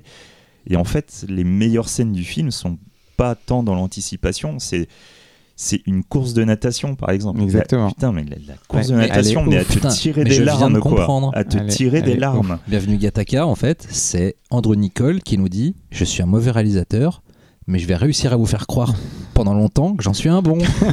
c'est le sujet du film. C'est génial. Bah Non, il a bien fait. Ouais, mais si, si tu regardes tous ces films, tu te rendras compte que voilà, c'est c'est le, pour moi, c'est vraiment le film le plus euh, émotionnel qu'il ait pu réaliser. Tout, à chaque fois derrière, il y a un concept qui est trop lourd. Il y a des, des, des, des acteurs qui ont été choisis pour faire des rôles qui sont l'habitude d'incarner. Et du coup, ça manque de, ça manque de chair, ça manque de Mm. chaleur. Et euh, voilà, c'est, pour moi, c'est le truc qui pêche à chaque fois, quoi. Et spécifiquement dans Lord of War, qui est vraiment un film que j'aime pas du tout. Euh, voilà, quoi. C'est, euh, pour moi, c'est, c'est- c'est- on est vraiment au niveau de l'arnaque en fait avec Lord of War. Je pense que s'il avait mis dans Lord of War le côté humain que tu as dans Gataka, je pense que là on aurait été dans autre chose. Vraiment. Commente, il commente beaucoup en fait, ça. Nicolas Cage en fait. C'est ça, et- c'est- Ouais, et puis on parle de trop, Nicolas. Cage en termes Oui. de comédien. oui, bon, voilà. Mais euh, voilà quoi, moi Gataka c'est vraiment un, un truc que j'adore et c'est vrai que dans les différents trucs, enfin c'est ça fourmille de détails et par exemple même les, les prénoms, les prénoms n'ont pas été choisis au hasard. Si on, si on, Mm. si on analyse tous les prénoms, à chaque fois il y a, il y a un sous-texte. Si un prénom est là, c'est pour dire quelque chose. Mm. Tu les chopes pas tout de suite, tu vas revoir le film, tu fais ah ouais attends il y a ce truc là, tu vas voir le film troisième fois, ah putain j'avais pas vu mais il y a ce truc là, il y a ce truc là, ah mais en fait t'es en train de me dire ça. Putain, faut qu'on le revoie. C'est- en non, train mais, de nous dire. non, mais je- non, mais vraiment, je te jure, c'est euh, c'est c'est un film qu'il faut vraiment analyser. Tu le regardes plusieurs fois. Et à chaque fois, tu trouves un truc différent et tu te dis, mais putain, mais ouais, en fait, il, voilà, t'annonce plein de trucs. Et déjà, rien qu'avec les prénoms, je vous garantis, Ouais. euh, amusez-vous, vous allez Ouais, voir. c'est vrai que la référence à Vincent McDoom, je l'avais pas tout de suite J'étais fasciné, euh, j'avais complètement oublié qu'il y avait un casting de ouf en rôle secondaire. Ah ouais. Ernest. Ernest. Borgnine, Ouais, c'est euh, ouf. euh, Xander Berkeley qui joue alors pour la première fois un méchant, qui, un gentil qui, est, qui joue pas un méchant pour la première fois et qui est, qui est plutôt sympa. Dans Tout à 24, fait. finalement, il joue un, un mec pas si méchant aussi. Dans quel film? Dans la série euh, 24 heures chrono. Ah oui, oui Et, ils passent leur temps à euh, retourner leur veste. The Booth at the. End aussi, euh, où il est euh, exceptionnel. Lequel? The Booth at the End, Ah je connais pas. Série géniale. tchèque dans les années 50 aussi. Et il y a alors attends, c'est le mec qui joue le flic, euh, comment il s'appelle Oui, euh, Euh, ah putain, Ah, j'adore cet acteur. Super bon, Ah super oui, acteur, euh, qui est super. bon. Bref, j'avais c'est magnifique qu'on a le trou. J'avais complètement oublié qu'il y avait, qu'il y avait tous ces acteurs. Il y a Elias Koteas. Ah oui, Ouais, Elias Elias Koteas qui joue papa. Ah, voilà quoi. Elias Koteas qui est quand même un putain d'acteur Ouais. vraiment, Mm. trop rare d'ailleurs trop rare mais voilà enfin voilà quand je reviens sur le côté humain c'est voilà c'est aussi tous ces acteurs là qui tu sais c'est pas for- c'est pas des acteurs forcément au niveau de Pacino mais je sais pas chacun Ah. euh, tu sentais qu'ils avaient tous la, la- le, le- le truc à montrer quoi Là, pour le coup, celui dont elle parlait, Alan Arkin. Alan Arkin. Ah, c'est un putain d'acteur. Ouais. Il y a Tony Chaloub aussi. Oui, il y a Tony Shalhoub. Ouais. Putain, mais non, mais c'est ça, il y a, il y a Ouais. une, une brochette de putain d'acteurs quoi. Donc voilà, c'est super bien. Et ta séance jeunesse euh, Alors ma séance jeunesse, bah forcément en fait je me suis plongé dans ma propre jeunesse et en fait c'est drôle parce que c'est un film que j'ai revu il y a pas longtemps avec la fille d'un pote. En fait euh, je vais chez un ami et euh, fait ah on pourrait regarder un film avec ma fille, euh, on regarderait quoi? Et là hop je fais bah on va regarder Willow. Et donc Willow moi euh, c'est un souvenir, je suis en vacances à Guérande, je suis petit et je ne sais pas ce que je vais voir et je rentre dans cette salle et pow moi qui adore tous les univers un peu de fantasy et tout. Donc c'est un film Doudou? De quoi? Ouais, c'est un peu un film doudou quand même. Alors ça faisait longtemps que je l'avais pas vu, mais j'ai pris un plaisir à, le regarder. Donc c'est un film euh, voilà très fantasy avec le personnage de Man Martigan qui est, qui est le héros avec les nains, avec euh, donc en termes de ciné-génie, je en fait, j'ai des yeux euh, trop d'amour pour pouvoir avoir du recul pour pouvoir l'analyser. Mais naturellement, j'aurais tendance à le conseiller. Et effectivement, bah, la fille de mon pote, elle était comme une ouf en voyant ce film. Parce qu'effectivement, et ça a pas si. Bon, les effets ont vieilli, on va pas se mentir. Mais euh, en fait, je trouve que le récit se tient très bien. Tu es tout le temps avec ce personnage principal, qui est ce personnage de Willow Good, qui est un, qui est un nain qui va trouver un enfant sur la rivière. Enfin, on est vraiment sur les archétypes de, de la narration. Et tout d'un coup, ça va être une princesse. Il va falloir qu'il la sauve parce que c'est l'enfant de la prophétie qui va permettre de renverser la méchante reine. Donc, c'est vraiment tous les codes. Mais c'est fait avec une telle. euh, à la fois maestria et surtout innocence. Enfin, je trouve que c'est généreux. C'est un film qui est très, très, très généreux. Qui, euh, qui a un rythme, euh, tu t'ennuies jamais.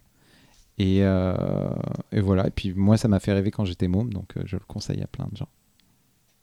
Tu voulais être non Non, je voulais pas être. Non, je voulais être Mad Martigan. Personne n'a envie de parler sur Willow.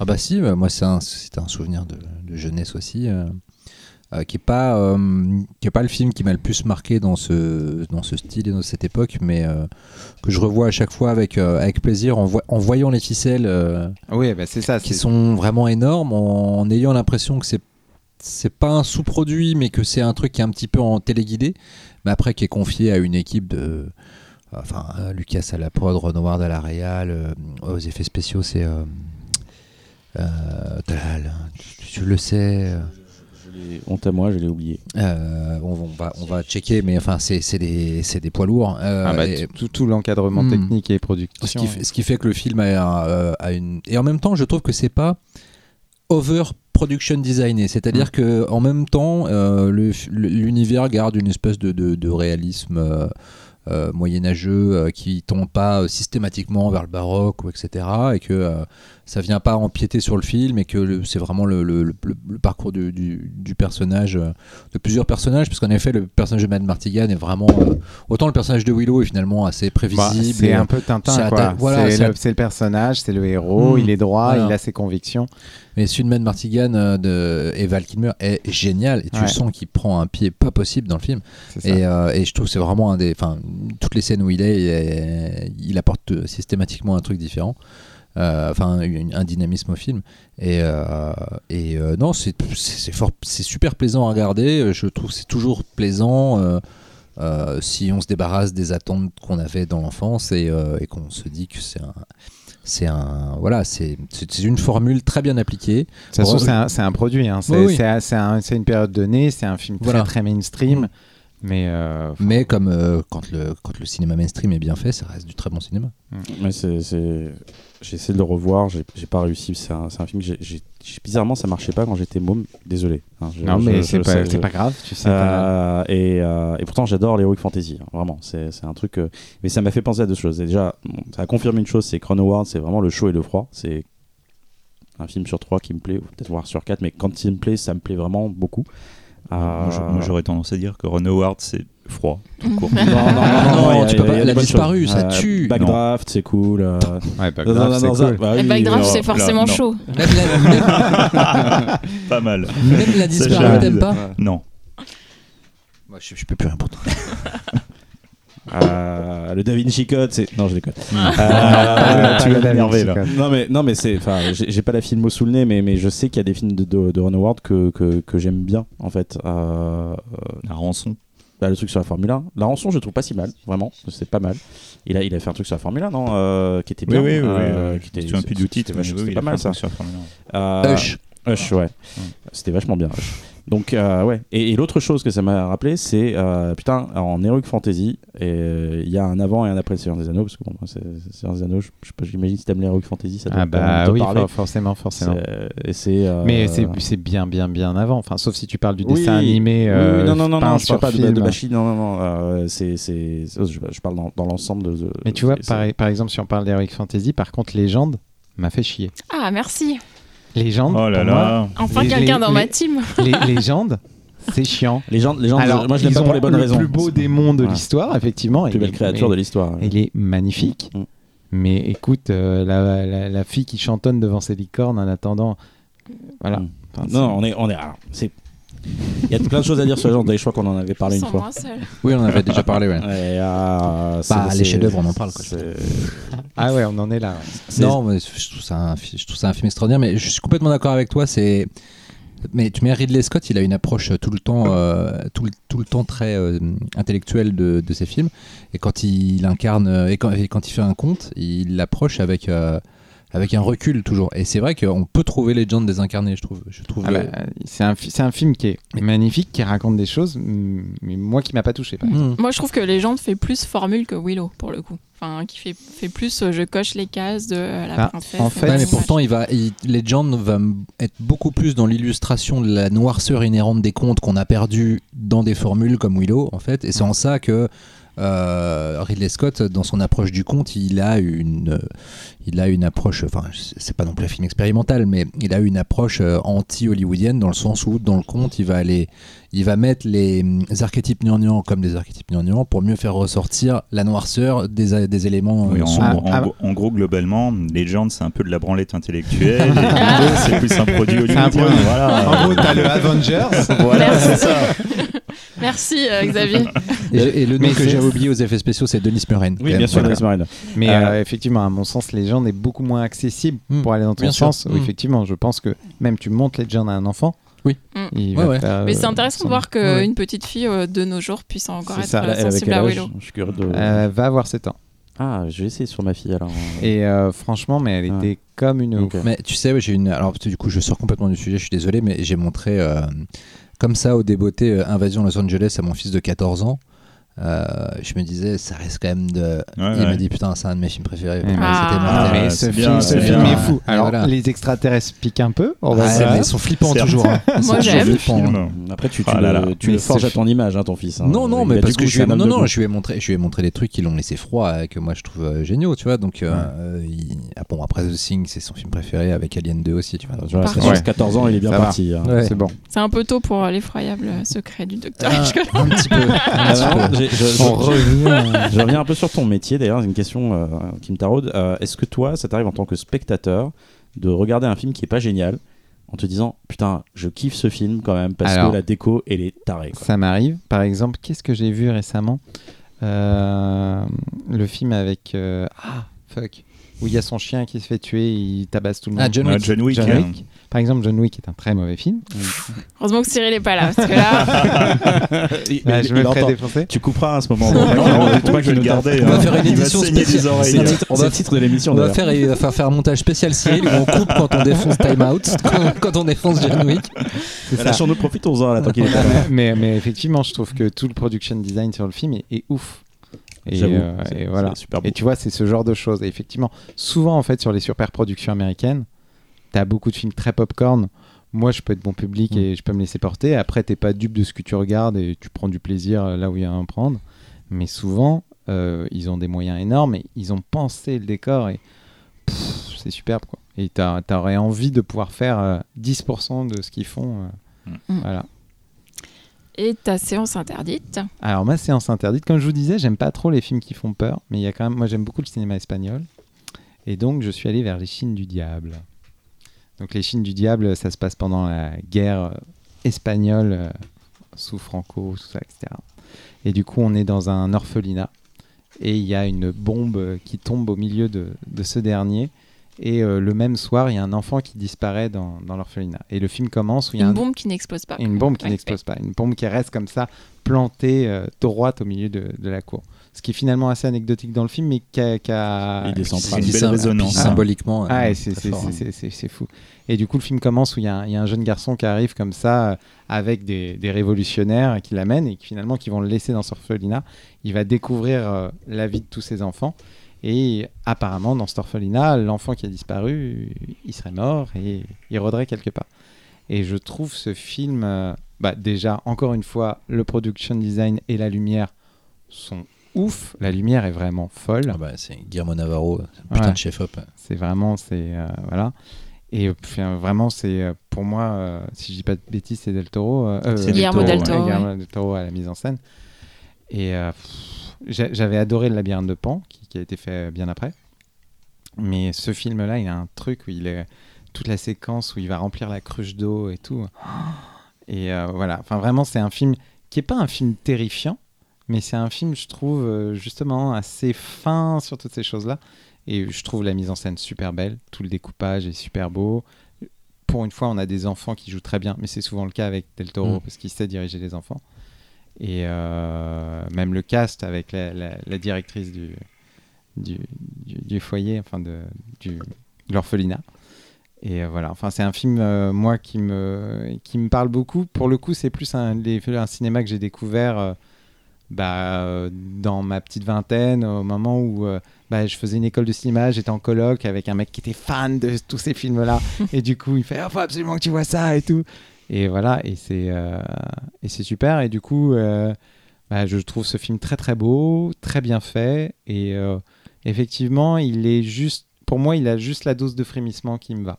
Puis c'est très cruel aussi. Ouais. Enfin, c'est dans, dans ce que ça a mis en scène et dans ce que ça raconte, c'est très L'horreur cruel. l'horreur est humaine. Ouais. Moi, c'est marrant, c'est un film où j'étais complètement passé à côté. euh, Ah bon? euh, la première fois que je l'ai vu. Oh, Euh, T'avais des goûts de merde. Euh, je l'ai mérité.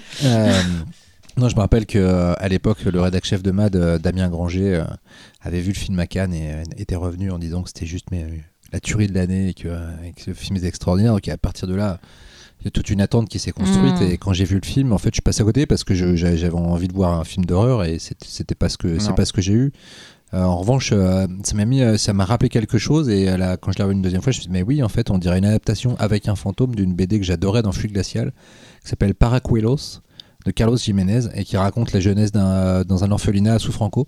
Et en Ah fait, oui. ça a été une grosse influence euh, pour euh, Del Toro euh, Ah, pour faire- en- pour faire son le scénario.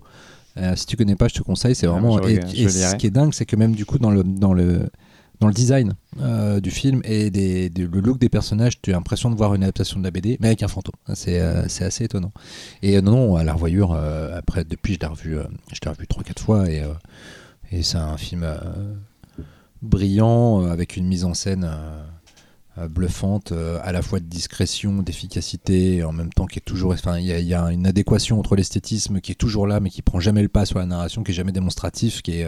Bah, Qui est elle, dans un elle- équilibre, elle- elle est un peu forte si tu veux, mais je trouve bah, effectivement. le fantôme apporte, Ouais. lui vraiment, euh, à lui c'est le, le fantôme et les peut-être les jarres dans le bureau du, du- du directeur sont peut-être les seuls Ah, éléments. J'ai euh, entendu les Gérard. euh, sont peut-être les seuls éléments qui euh, apportent un gothisme euh, ou, un, fantastique immédiat, mais sinon tout le reste, la, façon dont les lumières sont pensées, t'es toujours à mi-chemin entre un équilibre, surtout les scènes de nuit, enfin à mi-chemin entre un, un univers fantastique et un univers réaliste. Et Exactement.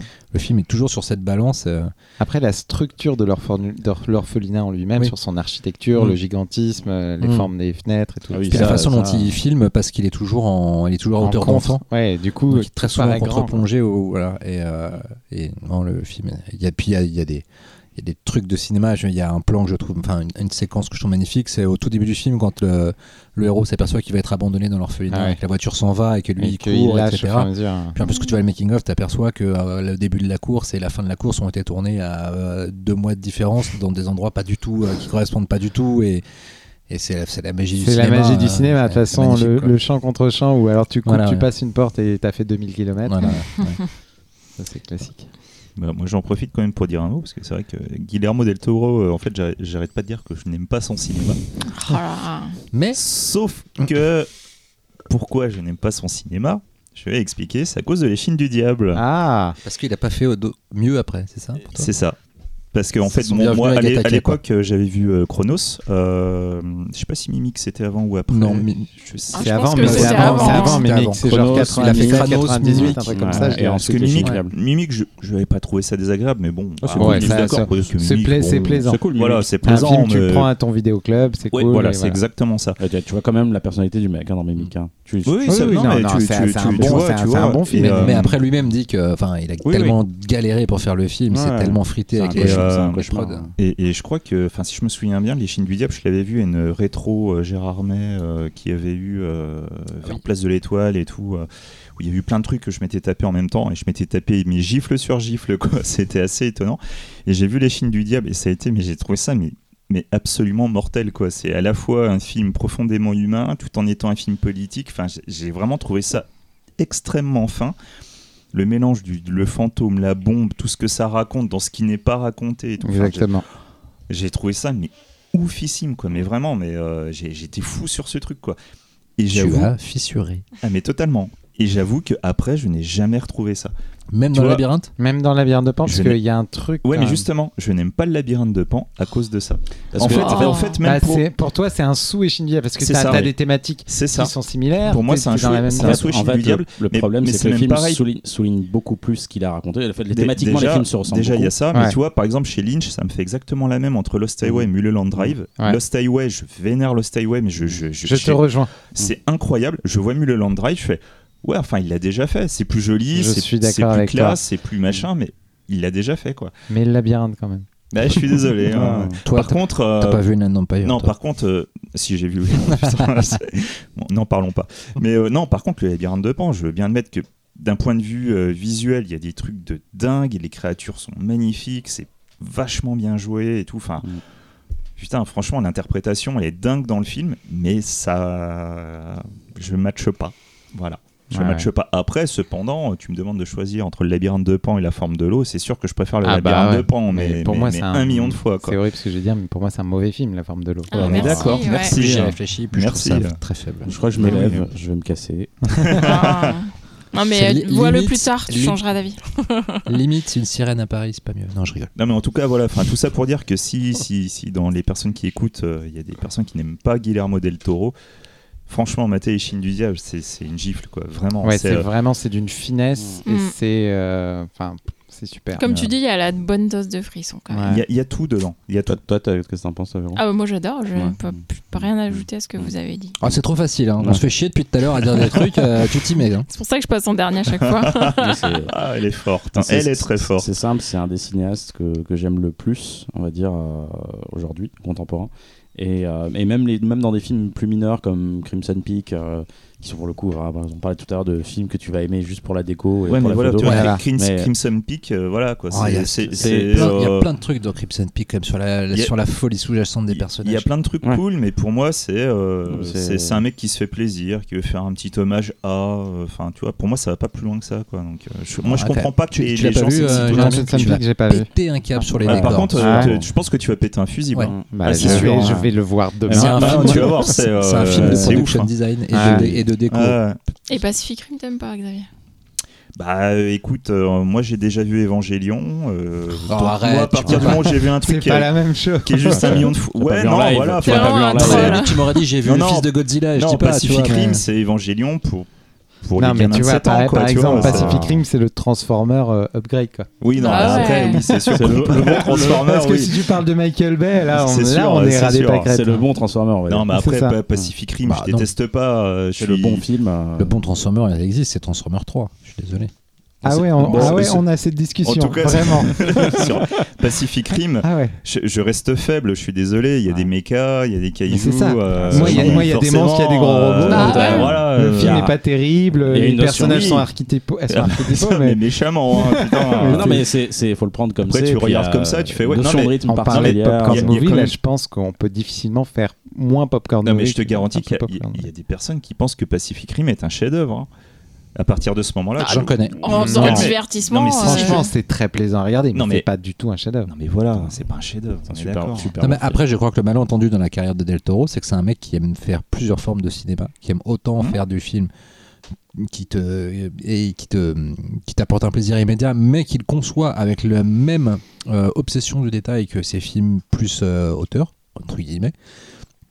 Et, euh, et après, euh, on- n'attend pas forcément la même chose de- de- d'un film de Del Toro à l'autre parce qu'on n'aura pas forcément la même chose. Mais euh, Ah, ouais, bien sûr. puis ça fait partie aussi de ces réalisateurs qui, qui aiment se faire plaisir eux-mêmes. Le, le pire, c'est qu'en fait, le, je pense que le, font. le- le- le film qui aurait été le sûrement mon film préféré de Del Toro, c'est celui qui fera sûrement jamais, qui est. Qui est les montagnes hallucinées. Bah si, si, ouais. il va le faire. Il le fera. Bah, bah, on Il y a, attend. il y a- sera il y a- déçu. il y a- Si il y a on un Oscar, il y a un Oscar depuis. S'il y en a un Ouais. qui peut me, qui, qui peut tout changer, c'est celui-là. Parce que les montagnes. euh, euh, T'as Ouais, trop j'adore. d'attentes, tu seras déçu. Ouais, Ah, forcément. Quand tu- as lu, tu as lu le manga de Gutanabe Non, mais je veux le lire. Non, mais lire. tu devais me le ramener. elle- Celle qui, est, Ah, qui merde, pas de me dessus. hein. Eh ben, lis-le parce que en fait, après, tu te diras que Del Toro, il suffit juste de, de, de filmer le manga. Voilà.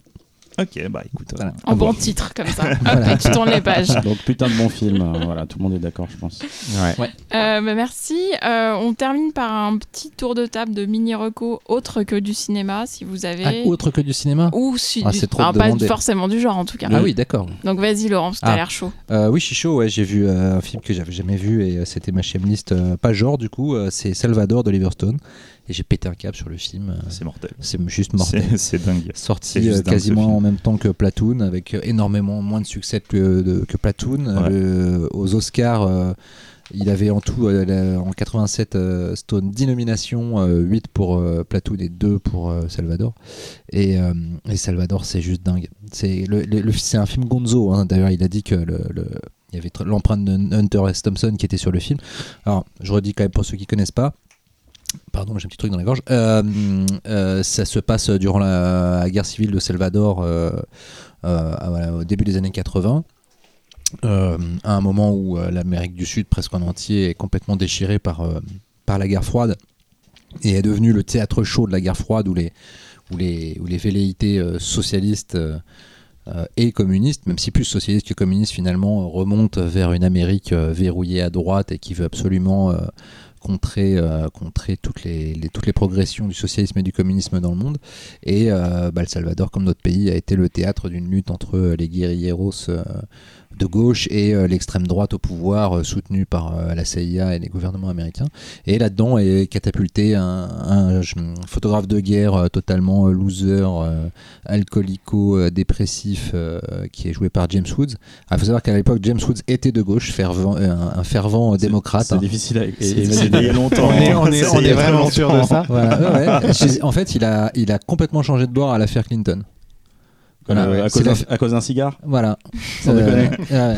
Voilà, j'ai pas les détails. C'était hein, un mais- fumeur de cigare avant. j'ai- et- J'étais pas, j'ai pas les, peut-être, ouais, il a plus envie de fumer de cigare. Parce que bon, ça se trouve, c'est meilleur comme ça, hein, mais bref. Euh, et euh, et euh, voilà, il a juste, euh, voilà, donc ça, c'est le genre de truc qu'il faudra censurer, qu'il faudra couper après. Je euh, vais le garder. ça- Je vais le garder. Et euh, Ça donne un peu de relief. Voilà. Exactement. Et donc il a, ouais, il a, il a, bon, il a vrillé à partir de ce moment-là. Donc c'est sûr que euh, il vaut mieux savoir ça quand on regarde le film parce que pour le coup, au, bout de- au fur et à mesure, et comme tous les personnages de cinéma qui sont plongés dans cette situation, il retrouve une incarnation politique euh, et euh, idéologique. Et euh, à un moment, il a un discours mais complètement hallucinant face à un général de l'armée américaine qui est là pour la CIA. pour armer le- l'extrême droite et ce qu'il raconte est littéralement toujours l'Amérique d'aujourd'hui. Il n'y a pas eu un iota d'évolution sur la division politique la répartition politique aux États-Unis et le final euh, sur l'immigration. euh, on a l'impression de voir euh, l'Amérique de Trump. Le film est d'une actualité complètement dingue et devient de plus en plus fiévreux au fur et à mesure avec John Belushi, Jim Belushi qui est complètement en roue libre. En mec qui est en roue libre, c'est-à-dire que c'est un pote de, c'est un pote de, James Woods qui l'accompagne comme ça euh, au Salvador et, euh, et puis qui finit clochard et puis qui finalement commence à kiffer la vie là-bas et puis qui va, qui va complètement s'acclimater et tout euh, et devenir presque un local, se maquiller avec une prostituée du coin qui dit bon elle a bien bossé donc elle peut se mettre, elle peut se mettre à la retraite et là on va bien vivre et tout. Voilà, le film est comme ça traversé de, de plein de personnages géniaux et c'est ultra touchant et il y a une bataille finale complètement dingue avec les il y a John Savage aussi. Et puis si je vous dis qu'il y a John Savage, forcément vous avez envie de le voir cette fois. Donc euh, voilà. Je sais pas si vous l'avez vu. Vous avez- Euh. Bah, Salvador, j'adore. Donc euh, voilà quoi. Oh, Ah, ça arrive. Ça va être sur la jaquette du DVD. euh. j'espère bien, j'espère bien. Entre guillemets, Salvatore, j'adore. Xavier. Euh, bah tiens, toi. voilà, écoute. Donc c'est moi qui la pointée du doigt euh, rageusement. Euh, écoutez, à la base, j'avais pas prévu de faire. Qu'est-ce qu'on re- écoute cette semaine J'avais pas prévu de faire une reco musique, mais monsieur voulait une reco musique. Je parle de Talal. Donc finalement, j'ai sorti un, un- j'ai sorti un truc que j'ai écouté, que j'ai trouvé c'est- assez mortel. C'est Mais notre jetbox, notre jukebox. euh. ouais, alors par contre là, c'est c'est le jukebox qui va pas plaire à tout le monde, ça, je peux vous le dire. Donc ça s'appelle Neptunian Maximalism avec l'album Aeons. C'est un mélange de drone metal jazz psyché. C'est un, un- Indigeste. Ah. voilà. Il fait, un- il fait toujours ça? Oui. Souvent. En fait, c'est un, c'est un triple album. euh, qui dure 47 heures et 22 secondes. Et si on attend la dernière piste, il y a 8 heures de silence et après. Encore trois autres disques. Ouais, ça- c'est presque ça. Xavier va s'en remettre, il va bientôt vous parler. Tu veux que j'en parle sinon? Je peux lire, tu veux que je lise tes notes La semaine prochaine, je vais parler d'un album de Johnny. Ça va être plus simple. Pourquoi pas? Bref, en tout cas, euh, voilà, c'est un, c'est un collectif de musiciens euh, qui fait ça, qui mélange euh, plein d'instruments, plein de styles musicaux. C'est un truc euh, très très particulier. Euh, Il pleure, il pleure. ben voilà quoi, c'est en fait c'est un collectif euh, belge euh, qui a été initié par Guillaume. Et- Ah mon dieu je vais jamais, je vais jamais y arriver. en tout cas, c'est vachement bien. Mais Voilà, Mais il y a un mais. Mais il y a un mec quand même. Bah, faut, faut accrocher le côté euh, étrange de la chose. C'est vraiment expérimental. C'est très bizarre. Ça part dans tous les sens. Et ça dure trois albums. Donc, euh, Surtout euh, si vous nous écoutez et que vous l'écoute- l'écoutez, cette musique, Ouais, laissez aime- des on a- commentaires. On, On, veut des retours. avoir des retours Ouais, quand même parce que c'est important. il y a un bandcamp. Je vous jure que c'est très bien. Quoi. Vraiment, écoutez ça. Vous vous allez voir, c'est dingue. C'est voilà, c'est perché, mais voilà. Au moins, vous, je vous fais écouter un truc qui sera différent. Ça, c'est sûr. Ah ça. Euh, j'ai- c'est à toi. Ah, c'est à moi Bim, voilà. Ah ben moi je vais parler. Alors j'ai changé mes plans. Complètement euh, foufou aujourd'hui. Euh, tout cet après-midi j'ai vu un documentaire à l'étrange festival au Forum des Images. Un docu- documentaire qui s'appelle The Witch of King's Cross, qui est un documentaire australien sur une artiste peintre qui s'appelle euh, Rosaline Norton. J'avais jamais entendu parler d'elle et euh, c'est assez incroyable en fait. Euh, c'est une artiste qui fait des peintures un peu ésotériques, euh, occultes, etc. Donc de base, elle a vraiment ce style. Allez voir euh, sur, on trouve certaines de ses peintures et dessins sur Google, vous verrez tout de suite son style parce qu'en plus elle, elle a un physique assez particulier et elle se représente elle-même dans toutes ses peintures. Et en fait, donc c'était, elle, elle a donc, elle était, elle œuvrait dans les années 50, donc en Australie, donc très conservatrice à l'époque. Et en fait, elle a été accusée de faire euh, des orgies, euh, des rites occultes satanistes, etc. Parce qu'elle avait une sexualité euh, libérée, en fait. Donc, pour, juste pour vous dire, il y a quand même un moment donné où il y a un procès pour pratique de la sodomie. Quoi. Donc, euh, en Australie, dans les années 50. Ah bah, c'est- aux USA, puri- le aux USA, en- aux USA, t'as encore des États où c'est interdit. Bon, bah voilà, donc euh, super, bravo. Quelle bande 2020, d'enculés. 2020, messieurs, dames. Euh, donc voilà. Et du coup, donc, euh, après, en dehors de ça, c'est hyper intéressant. Et surtout, euh, donc, le, le documentaire réalisé par une femme qui s'appelle Sonia Bible et qui, en fait, euh, donc, il n'y a pas beaucoup, euh, forcément, vu que c'était dans les années 50, il y a quelques images d'archives, mais il y a aussi des témoignages de gens qui l'ont connue, etc. Et euh, en plus, elle a, elle a pris le parti, en fait, de faire aussi des espèces de tableaux avec des danseurs. donc, donc, une danseuse qui est vraiment un peu grimée comme. comme, parce qu'elle a vraiment un physique particulier, Rosaline. Donc voilà, qui est vraiment grimée comme elle, et des espèces de petits tableaux un peu artistiques. Et franchement, ça marche super bien. Et vraiment, j'ai adoré la manière dont ce, ce documentaire a été réalisé. La veille, j'en avais vu un qui était, je vais même pas en parler parce que c'était vraiment horrible. Et c'était de la non-réalisation, c'était certainement C'était un documentaire aussi? Je t'en parlerai en off. et, euh, et là, du coup, je me suis dit, bah voilà, quand même, euh, une façon de faire du documentaire très intéressant. En plus, sur un sujet dont j'avais jamais entendu parler de ma vie, alors que là, les peintures, euh, vraiment, allez voir, c'est fou. Enfin, y a je une- crois, je crois que ça me dit quelque chose. je une que dynamique Et tu, dans ce tu qu'elle dis fait. c'est au Forum des images? Ouais, là en ce moment, bah, c'est pendant l'étrange festival, donc il y a deux séances, donc je sais pas quand est programmée la deuxième, parce que là on enregistre le jour où c'était la première, donc je sais voilà. voilà. En général, c'est deux jours, c'est deux, trois jours après la deuxième. Voilà, donc euh, bon, trop tard. non, mais après peut-être qu'on pourra le regarder ailleurs, peut-être que je sais pas Oui, trop. euh, Oui, puis c'est l'artiste qui compte. euh, Voilà. que tu peux Voilà, en tout cas, renseignez-vous sur l'artiste au moins et sur son histoire et sur ce qu'elle a fait, vous allez voir, euh, c'est c'est très très beau. Rappelle son nom juste pour. Rosaline Norton, voilà. Euh, qui a pas parlé? Talal, J'ai- Jérémy, euh, Talal Talal. a pas, pas Ah. Vas-y, vas-y. Ah oui, parce que alors donc moi, comme je le disais, je suis dans un tunnel parce que je prépare un film en ce moment, donc je n'ai pas de vie. En gros, je pars à 7h du matin et je rentre à 22, 23h.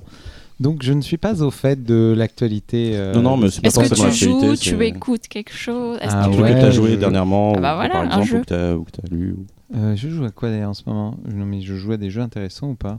Non, je joue pas à des jeux que je vais recommander. Il y a des plaisirs coupables qu'on Non, garde mais pour vas-y. Mais bon. c'est un plaisir coupable. Non, non, non, non. C'est un plaisir quand même. hein. c'est vrai, c'est vrai, c'est vrai. Non, non, euh, non. En fait, je pense que je vais recommander un vieux film qui est en fait le film qui m'a donné envie de faire du décor, qui est pas un grand film, je le sais, mais qui moi a beaucoup de sens, qui est La Cité des enfants perdus. De, Mhm. voilà. Ah, si, Quand quand même pas c'est- loin du grand film. Ah oui, oui, oui. Film important oui. en tout cas. C'est un film, c'est un film très important et en on fait, n'a jamais parlé d'ailleurs ici, il me semble, non Euh, Non, non, c'est vrai. euh, c'est- Moi, Étrangement, en fait, c'est le film qui m'a donné ça. envie de faire du décor. Et euh, je le conseille vraiment à tous parce que c'est un, un univers. C'est à l'époque où Jeunet travaillait encore avec Caro, il avait cette intelligence-là, il faisait encore des bons films. On est tous d'accord. Ça on est tous balance. d'accord. Donc voilà, et euh, c'est vrai que j'aime beaucoup Delicatessen, mais pour moi, c'est La des enfants perdus qui a vraiment chamboulé les choses. Et je sais que le jour où j'ai vu ce film, c'était là où j'ai voulu faire de l'animation ou quelque chose, ou en tout cas être dans cet univers. Et voilà, et quelques années après, ça a été le cas. Et euh, la DA encore est folle. C'est t'as Jean-Paul Gaultier même au costume. Mm. Mm. T'as pff, c'est Jean Rabas qui fait les décors, euh, qui est un grand grand monsieur pour les gens qui connaissent l'industrie du cinéma. Et euh, voilà, enfin je trouve le rythme bon. Alors il y a des petits défauts, mais euh, je, je le recommande aux- gens qui ne l'ont pas vu. Voilà. Et c'est Caro alors qui est, euh, qui est un peu à la DA, on va dire. Ouais, ouais. En on fait- disait que c'était le cerveau DA et puis. euh, C'est vraiment un binôme. plus Je- cerveau. je- et. Caro, c'est vraiment un, un binôme qui a travaillé très longtemps ensemble. Euh, il s'est essayé à faire un film seul aussi. Caro, Oui, ça, ça, ça a été une ça a catastrophe. été une catastrophe, absolument. Par contre, sous la tutelle de Genet, vraiment en mise en scène, découpage et direction d'acteur, par contre, pour amener vraiment la direction artistique, être le production designer, entre guillemets, c'est vraiment un très, très, très grand monsieur. Et il amène comme ça une noirceur, une... il y a de la matière, c'est. euh, C'est pas un film qui vous veut du bien en Non. même temps. Mais c'est un vrai créateur d'univers, Caro. Après, Ouais. est-ce que c'est un, est-ce que c'est un directeur d'acteur, est-ce que c'est un chanteur, c'est autre chose. pense et pas, dans pense pas. 01, Après, euh, c'est un film qui a eu des. montres, mais euh, C'est un qui a film qui a eu, qui a plein de problèmes. production, ouais, voilà, bien qui s'est sûr. retrouvé Oui, du jour au lendemain amputé de son budget. Ouais, euh, ouais, mais après, ça peut-être loin du rêve de- de ça- Caro. Voilà, ça n'empêche qu'il y ait eu des problèmes financiers, mais tu peux Mm. réussir à rebondir. Mm. Dans 01, c'est vraiment un vrai grand raté. Mm. C'est vraiment pas bon. Mm. Donc, Mais euh, visuellement, il y a plein d'idées folles. Et Ouais. puis alors, je sais pas à quelle échelle, mais je sais qu'il a participé à la DA d'Hunter the Void de Gaspar Ouais, Noé, tout à fait. qui est fou. qui est, qui est Mais magnifique. après, c'est Ouais. c'est surtout la colorimétrie d'Hunter the Void. Parce que Hunter the Void, c'est t'as des plans, bah, c'est Gaspar Noé, Mm. donc t'as des Mm. choses un peu folles. Avec des plans, t'as l'impression d'être dans un kaléidoscope et tout ça. Mais c'est surtout, moi, je sais que dans, parmi toutes les rêves de films, parce qu'à chaque film, on essaye de prendre des couleurs et tout, c'est un film tellement fort que tu peux proposer à des réalisateurs comme ça, avoir euh, ces choses aussi fortes. Mais Hunter the Void, c'est. Puis t'as Déby à la photo, et alors Déby aussi, j'imagine que lui, sur le sur l'univers visuel d'un film, euh, euh, je sais pas à quel point il imprime beaucoup, mais Déby, il a un jeu sur la... Benoît Déby. Ah la- j'étais encore sur la Cité des enfants Non, perdus. là, Mais c'est Konji- sur la Ouais. lumière Ouais. de Ouais. Shioku, si je dis pas de Ouais. bêtises. Et, euh, et Déby, il joue tellement sur la lumière que je, je, je sais pas à quel point il influence euh, aussi sur l'esthétique, sur les choix purement esthétiques. Ah bah, c'est sûr qu'ils ont une discussion en amont Mm. pour voir Mm. tout ça, mais Hunter the Void, c'est un film qui est construit autour, de- parce que c'est un film qui se passe quasiment que de nuit, dans des univers de boîtes ou de choses comme ça, ou même l'appartement de la fille en face, t'as un grand néon Mm. qui fait rentrer cette lumière rose. C'est magnifique. Et du coup, en fait, vraiment, le- la couleur du film est folle. Ouais. Hunter the Void, en termes de, de lumière, c'est vrai, c'est vraiment. vu deux fois en salle, dont une fois euh, la grande salle du Paramount, euh, enfin maintenant du Gaumont Opéra, la salle circulaire, là au premier rang, mais putain. Après, c'est du, après, c'est du Gaspar Noé, donc ça. ça- Oui, ça- oui, ça- moi, j'aime- beaucoup, Moi, ouais. moi, j'aime bien aussi. Ouais, Je les suis belles pas tout-. Je suis pas toujours d'accord parce qu'il y a une bestialité chez lui que je trouve souvent trop forte un Mm. peu. Mais, euh, Mais elle cache souvent euh, ouais. beaucoup d'amour. en Bien, sûr, il y, a- il y a un truc. Tu as vu la version euh, remise à l'endroit d'Irréversible? Non, j'ai pas vu qui, à qui sort en salle là. Et je Ah te ouais? conseille. C'est vraiment étonnant comme exercice. D'accord. Et Talal?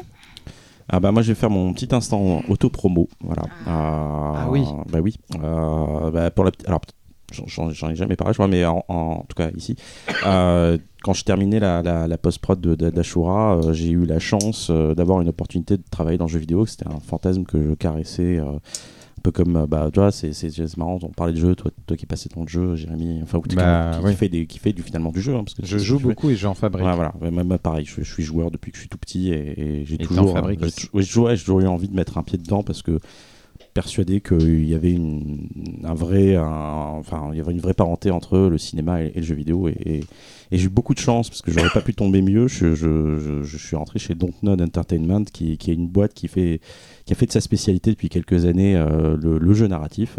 Depuis, il y a un succès euh, important qui s'appelle Life is Strange, que, qui a été écrit par quelqu'un qu'on connaît, euh, Jean-Luc. Jean-Luc Cano. Canaux. On fait, je sais pas s'il nous écoute, mais on fait un bisou, même s'il nous écoute On pas. l'embrasse quand même. hein. Ah, ah. Et, et, donc, et donc voilà, donc j'ai eu cette opportunité-là pour bosser sur un jeu narratif. Donc finalement, c'est pas faire faire de la mise en scène, faire de la réalisation pour un jeu narratif. Donc être vraiment aux confins de, de, la DA, de la narration et mettre en image. Et j'ai eu cette chance pour un jeu qui s'appelle Tell Me Why, qui est sorti, alors peut-être au moment où l'émission est diffusée, l'épisode 1 est sorti il y a deux semaines. Euh, c'est un jeu épisodique, hein, comme Life is Strange, sauf que là, bon, là on a une fréquence de sortie d'un jeu par semaine. Ouais, là, le deuxième opus sortait demain, bah alors, alors, on enregistre, il est sorti hier, et ah, le troisième sort donc la semaine prochaine, au moment de la semaine de, de, diffusion.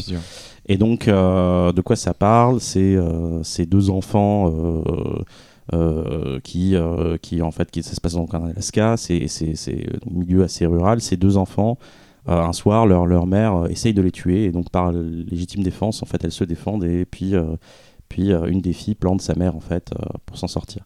Et donc, elles vont être séparées. Il y en a une qui va aller dans une sorte de, de, centre pour enfants, en fait, et l'autre qui va être élevée par le, shérif du village. Et donc, l'histoire, le jeu commence vraiment dix ans, dix ans après, en fait, où voilà, une des filles qui est devenue un garçon entre temps, qui s'appelle Tyler maintenant, euh, sort justement de son centre de redressement pour enfants et, euh, et retrouve sa sœur pour la première fois après, après 10 ans. Et, euh, donc voilà, ensemble, ils vont retourner donc dans leur village natal en fait où le drame s'est passé. Il s'appelle donc le village s'appelle Delos Crossing, qui est une, ville inventée, et ils vont enquêter pour essayer de comprendre pourquoi leur mère. Chercher pourquoi. tell me why. tell me why. Pourquoi, pourquoi leur mère a essayé de les tuer. Et donc c'est un jeu qui a euh, voilà euh, qui, qui, va principalement du drame. Donc c'est vrai que dans le jeu vidéo euh, c'est pas quelque chose de très courant. On est beaucoup dans, dans du jeu, on va dire, à gameplay. Après, tu m'arrêtes si je dis une bêtise, mais Dontnod, effectivement, vu que c'est du jeu narratif, et ça a été vrai pour mm. Life is Strange, surtout sur le second opus, ce qui est important, c'est la narration, l'histoire, et finalement, le gameplay passe presque dans un second. C'est un mm. film interactif. Et c'est là, là où ton poste en tant que réalisateur sur, mm. sur toutes ces cinématiques hyper important parce que c'est comment tu vas amener le joueur dans tout ça à, vivre les sentiments euh, en fonction du cadre que tu vas choisir. Parce que la différence, c'est que quand tu es en, jeu, bah, tu peux diriger ta caméra. Une fois que tu lances la cinématique, bah, tu es dans un film. Ouais, et c'est ça. Et ça a été très intéressant euh, parce que justement, l'idée, c'était de. C'est des caméras virtuelles et, l'idée, c'était vraiment de faire en sorte que c'est des. de ne pas jamais. de faire en sorte comme c'était des des vraies caméras en fait et on, ne fait jamais de mouvement de caméra un peu foufou on va euh, pas, pu permettre des plans de grue que tu peux. c'est pas une cinématique à la Blizzard quoi.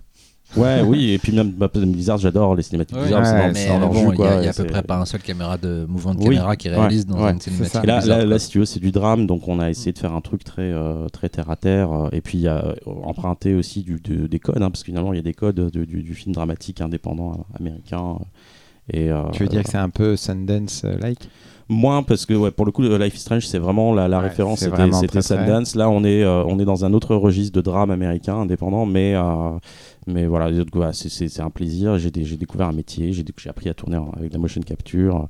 Euh, pour, pour, avoir bah, donc Jean-Luc qu'on connaît mm. et Raoul et tout etc mm. il me disait qu'effectivement créateur de Life is Strange e-, exactement c'est que la complexité c'est que tu dois tout créer, donc mm. tu demandes un mouvement de caméra, il fait Ah oui, mais là, il va falloir qu'on modélise le truc pour faire le. Donc, alors oui, tu as la liberté de faire ton mouvement de caméra, mais mm. chaque objet va prendre du temps, donc tu as, mm. d'autres problématiques. Complètement, complètement. Euh, mais c'est bien de les apprendre. Non, mais c'est passionnant. Et puis même, bon, après, c'est. Tu as, des chaînes de métiers, qui, tu as des, des, corps de métier qui ressemblent beaucoup à ceux du cinéma. Après, ça passe par des machines, c'est assez différent. Et c'est vraiment passionnant. En dehors de ça, juste pour faire la promo du jeu, c'est surtout du jeu que je voulais parler. Euh, allez-y parce que c'est un, un beau jeu, un beau petit jeu intimiste. Euh, si vous n'êtes pas forcément joueur, et c'est ça, c'est ça que ça a comme avantage euh, ces jeux narratifs, c'est que c'est des jeux assez accessibles en fait, où il n'y a pas de complexité de, gameplay, on va dire où il faut sauter, tirer, tout ça. C'est sur ordinateur, enfin c'est une question, c'est sur ordinateur, sur quelle plateforme? Alors justement, c'est un, c'est une, un jeu édité par Microsoft, donc c'est une exclusivité Microsoft, donc Xbox et, et PC sur Steam. Et, tu peux y jouer sur Steam. Epic et tout ça. Voilà, et sur euh, le, Xbox Game Pass. Euh, voilà, donc euh, c'est cool parce que ça montre que, Microsoft aussi, qui est le concurrent direct de Sony, parce que tout le monde ne joue que par Sony, mm. veut aussi aller vers des, jeux un peu plus audacieux, un peu plus comme Sony le fait beaucoup en fait. voilà. Donc voilà, ça s'appelle Tell Me Why, c'est en trois épisodes. C'est vraiment c'est un, un, un, jeu qui a une belle âme. Voilà. Combien de temps tu as passé sur ce projet? Presque, presque deux ans presque deux ans quand même. Bah bravo. avec de- un rythme épisodique qui est assez difficile à, à tenir parce que euh, tu- en fait on, on produit trois épisodes comme si tu faisais une série en fait tu, tu produis trois épisodes en parallèle. Mm. Bon, bah, S'il y a des joueuses et des joueurs qui nous écoutent, on veut aussi vos commentaires. Ouais. Voilà. Après les commentaires sur évidemment la reco musicale de Xavier. Je suis impatient. T'avais quelque chose à ajouter Xavier? Ouais, un- juste un petit complément d'information, c'est que pour les, les- les fans de Willow, euh, puisqu'ils sont nombreux apparemment, Ouais. euh, sachez qu'il existe une suite de Willow, Ah. Non. si, en livre, euh, coécrit par George Lucas, qui est euh, la trilogie Shadows. Euh, Shadow Moon, c'est le premier, les autres, j'avoue que je me souviens plus trop du titre. Je sais pas si ça a été édité en français, c'est juste que je m'en suis rappelé là, donc je voulais le rajouter. Je pense pas que ça a été édité en France, mais en tout cas en anglais ça existe. Et voilà, il y a une suite à Willow, c'est une trilogie de livres. Voilà.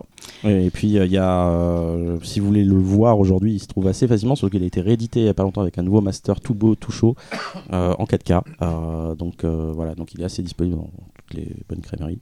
Ouais. Et euh, on n'a pas parlé des Et les chines de diable Ouais. et Gataka. Alors les chines du diable, moi j'ai j'ai pas fait mes devoirs, mais euh, de Ah. souvenir, les chines du diable, euh, Genre, ça- c'est un peu comme si t'avais un jeu vidéo qui sortait là, tu vois. Genre, c'est une bonne excuse pour y branler, c'est ça C'est ça. Euh, alors les Chines du diable. J'ai le souvenir d'un d'un DVD Studio Canal. Je sais plus s'il existe encore, mais en tout cas, euh, me c'est semble pas qu'en en France il y a du Blu-ray. euh, Je crois pas, Je non. crois pas, non. Ouais. Non, je C'est crois toujours pas. Studio Canal et ils, Ouais. sont pas, ils vont à leur rythme. Ouais. Et- mais par contre, il y a, euh, je ne peux que vous recommander, si vous êtes fan de Guillermo del Toro, le coffret chez Criterion des trois films. Donc euh, la trilogie de Del Toro composée donc de Chronos, euh, Les Chines du Diable et euh, Le Labyrinthe de Pan, qui a un magnifique coffret Criterion qui va bientôt disparaître. Donc allez-y si jamais vous le trouvez. Euh, je sais qu'il y a des gens qui, qui, qui, qui- qui achètent des, des- des films suite à nos recommandations, donc du coup j'y vais. Et après, sinon, il est disponible à l'unité. euh, les films, trois films sont disponibles à l'unité chez Criterion toujours. Après, il y a des éditions sûrement en Angleterre. Et le troisième, Gataka, moi j'ai un Blu-ray euh, import, mais qui alors c'est Sony aux États-Unis. Sais Il y a un Blu-ray, euh, il y a une édition de luxe en France. en France, ouais. ouais. Euh, voilà. C'est relativement récent. Je crois qu'il le film se trouve assez, assez facilement. euh, Ok, merci Talal. Et bah, surtout, on remercie Jérémy pour Oui, euh, merci. partager Merci. cette émission avec nous. C'était hyper intéressant. Et cette bouteille. C'était avec grand plaisir. Ouais, mais faut pas le dire. Non, aux ça, c'était. euh, Ouais, de savon. on renverse un verre sur deux. euh, non, on a euh, pas- on a une rien émission renversé. sur deux, on renverse un verre. Ouais, donc, euh, donc, faut savoir qu'on n'a rien renversé. euh, Voilà. Non, ça a été vraiment un très grand plaisir pour moi. Euh, J'étais content de partager tout ça, de parler un peu de ce métier. Ah, c'est passionnant, franchement. Et euh, voilà, je- en plus, on a que effleuré le sujet. Mais, Bah euh, oui, je me voilà. doute. Mais on va continuer de t'en parler en fait. Là, on raccroche parce que les gens, faut les laisser à un, À moment. mais faut- ouais. bon, bah merci à tous et puis à dans Ouais. deux semaines. Merci de. Merci. Au revoir Merci. et merci à vous. Bisous. À bientôt.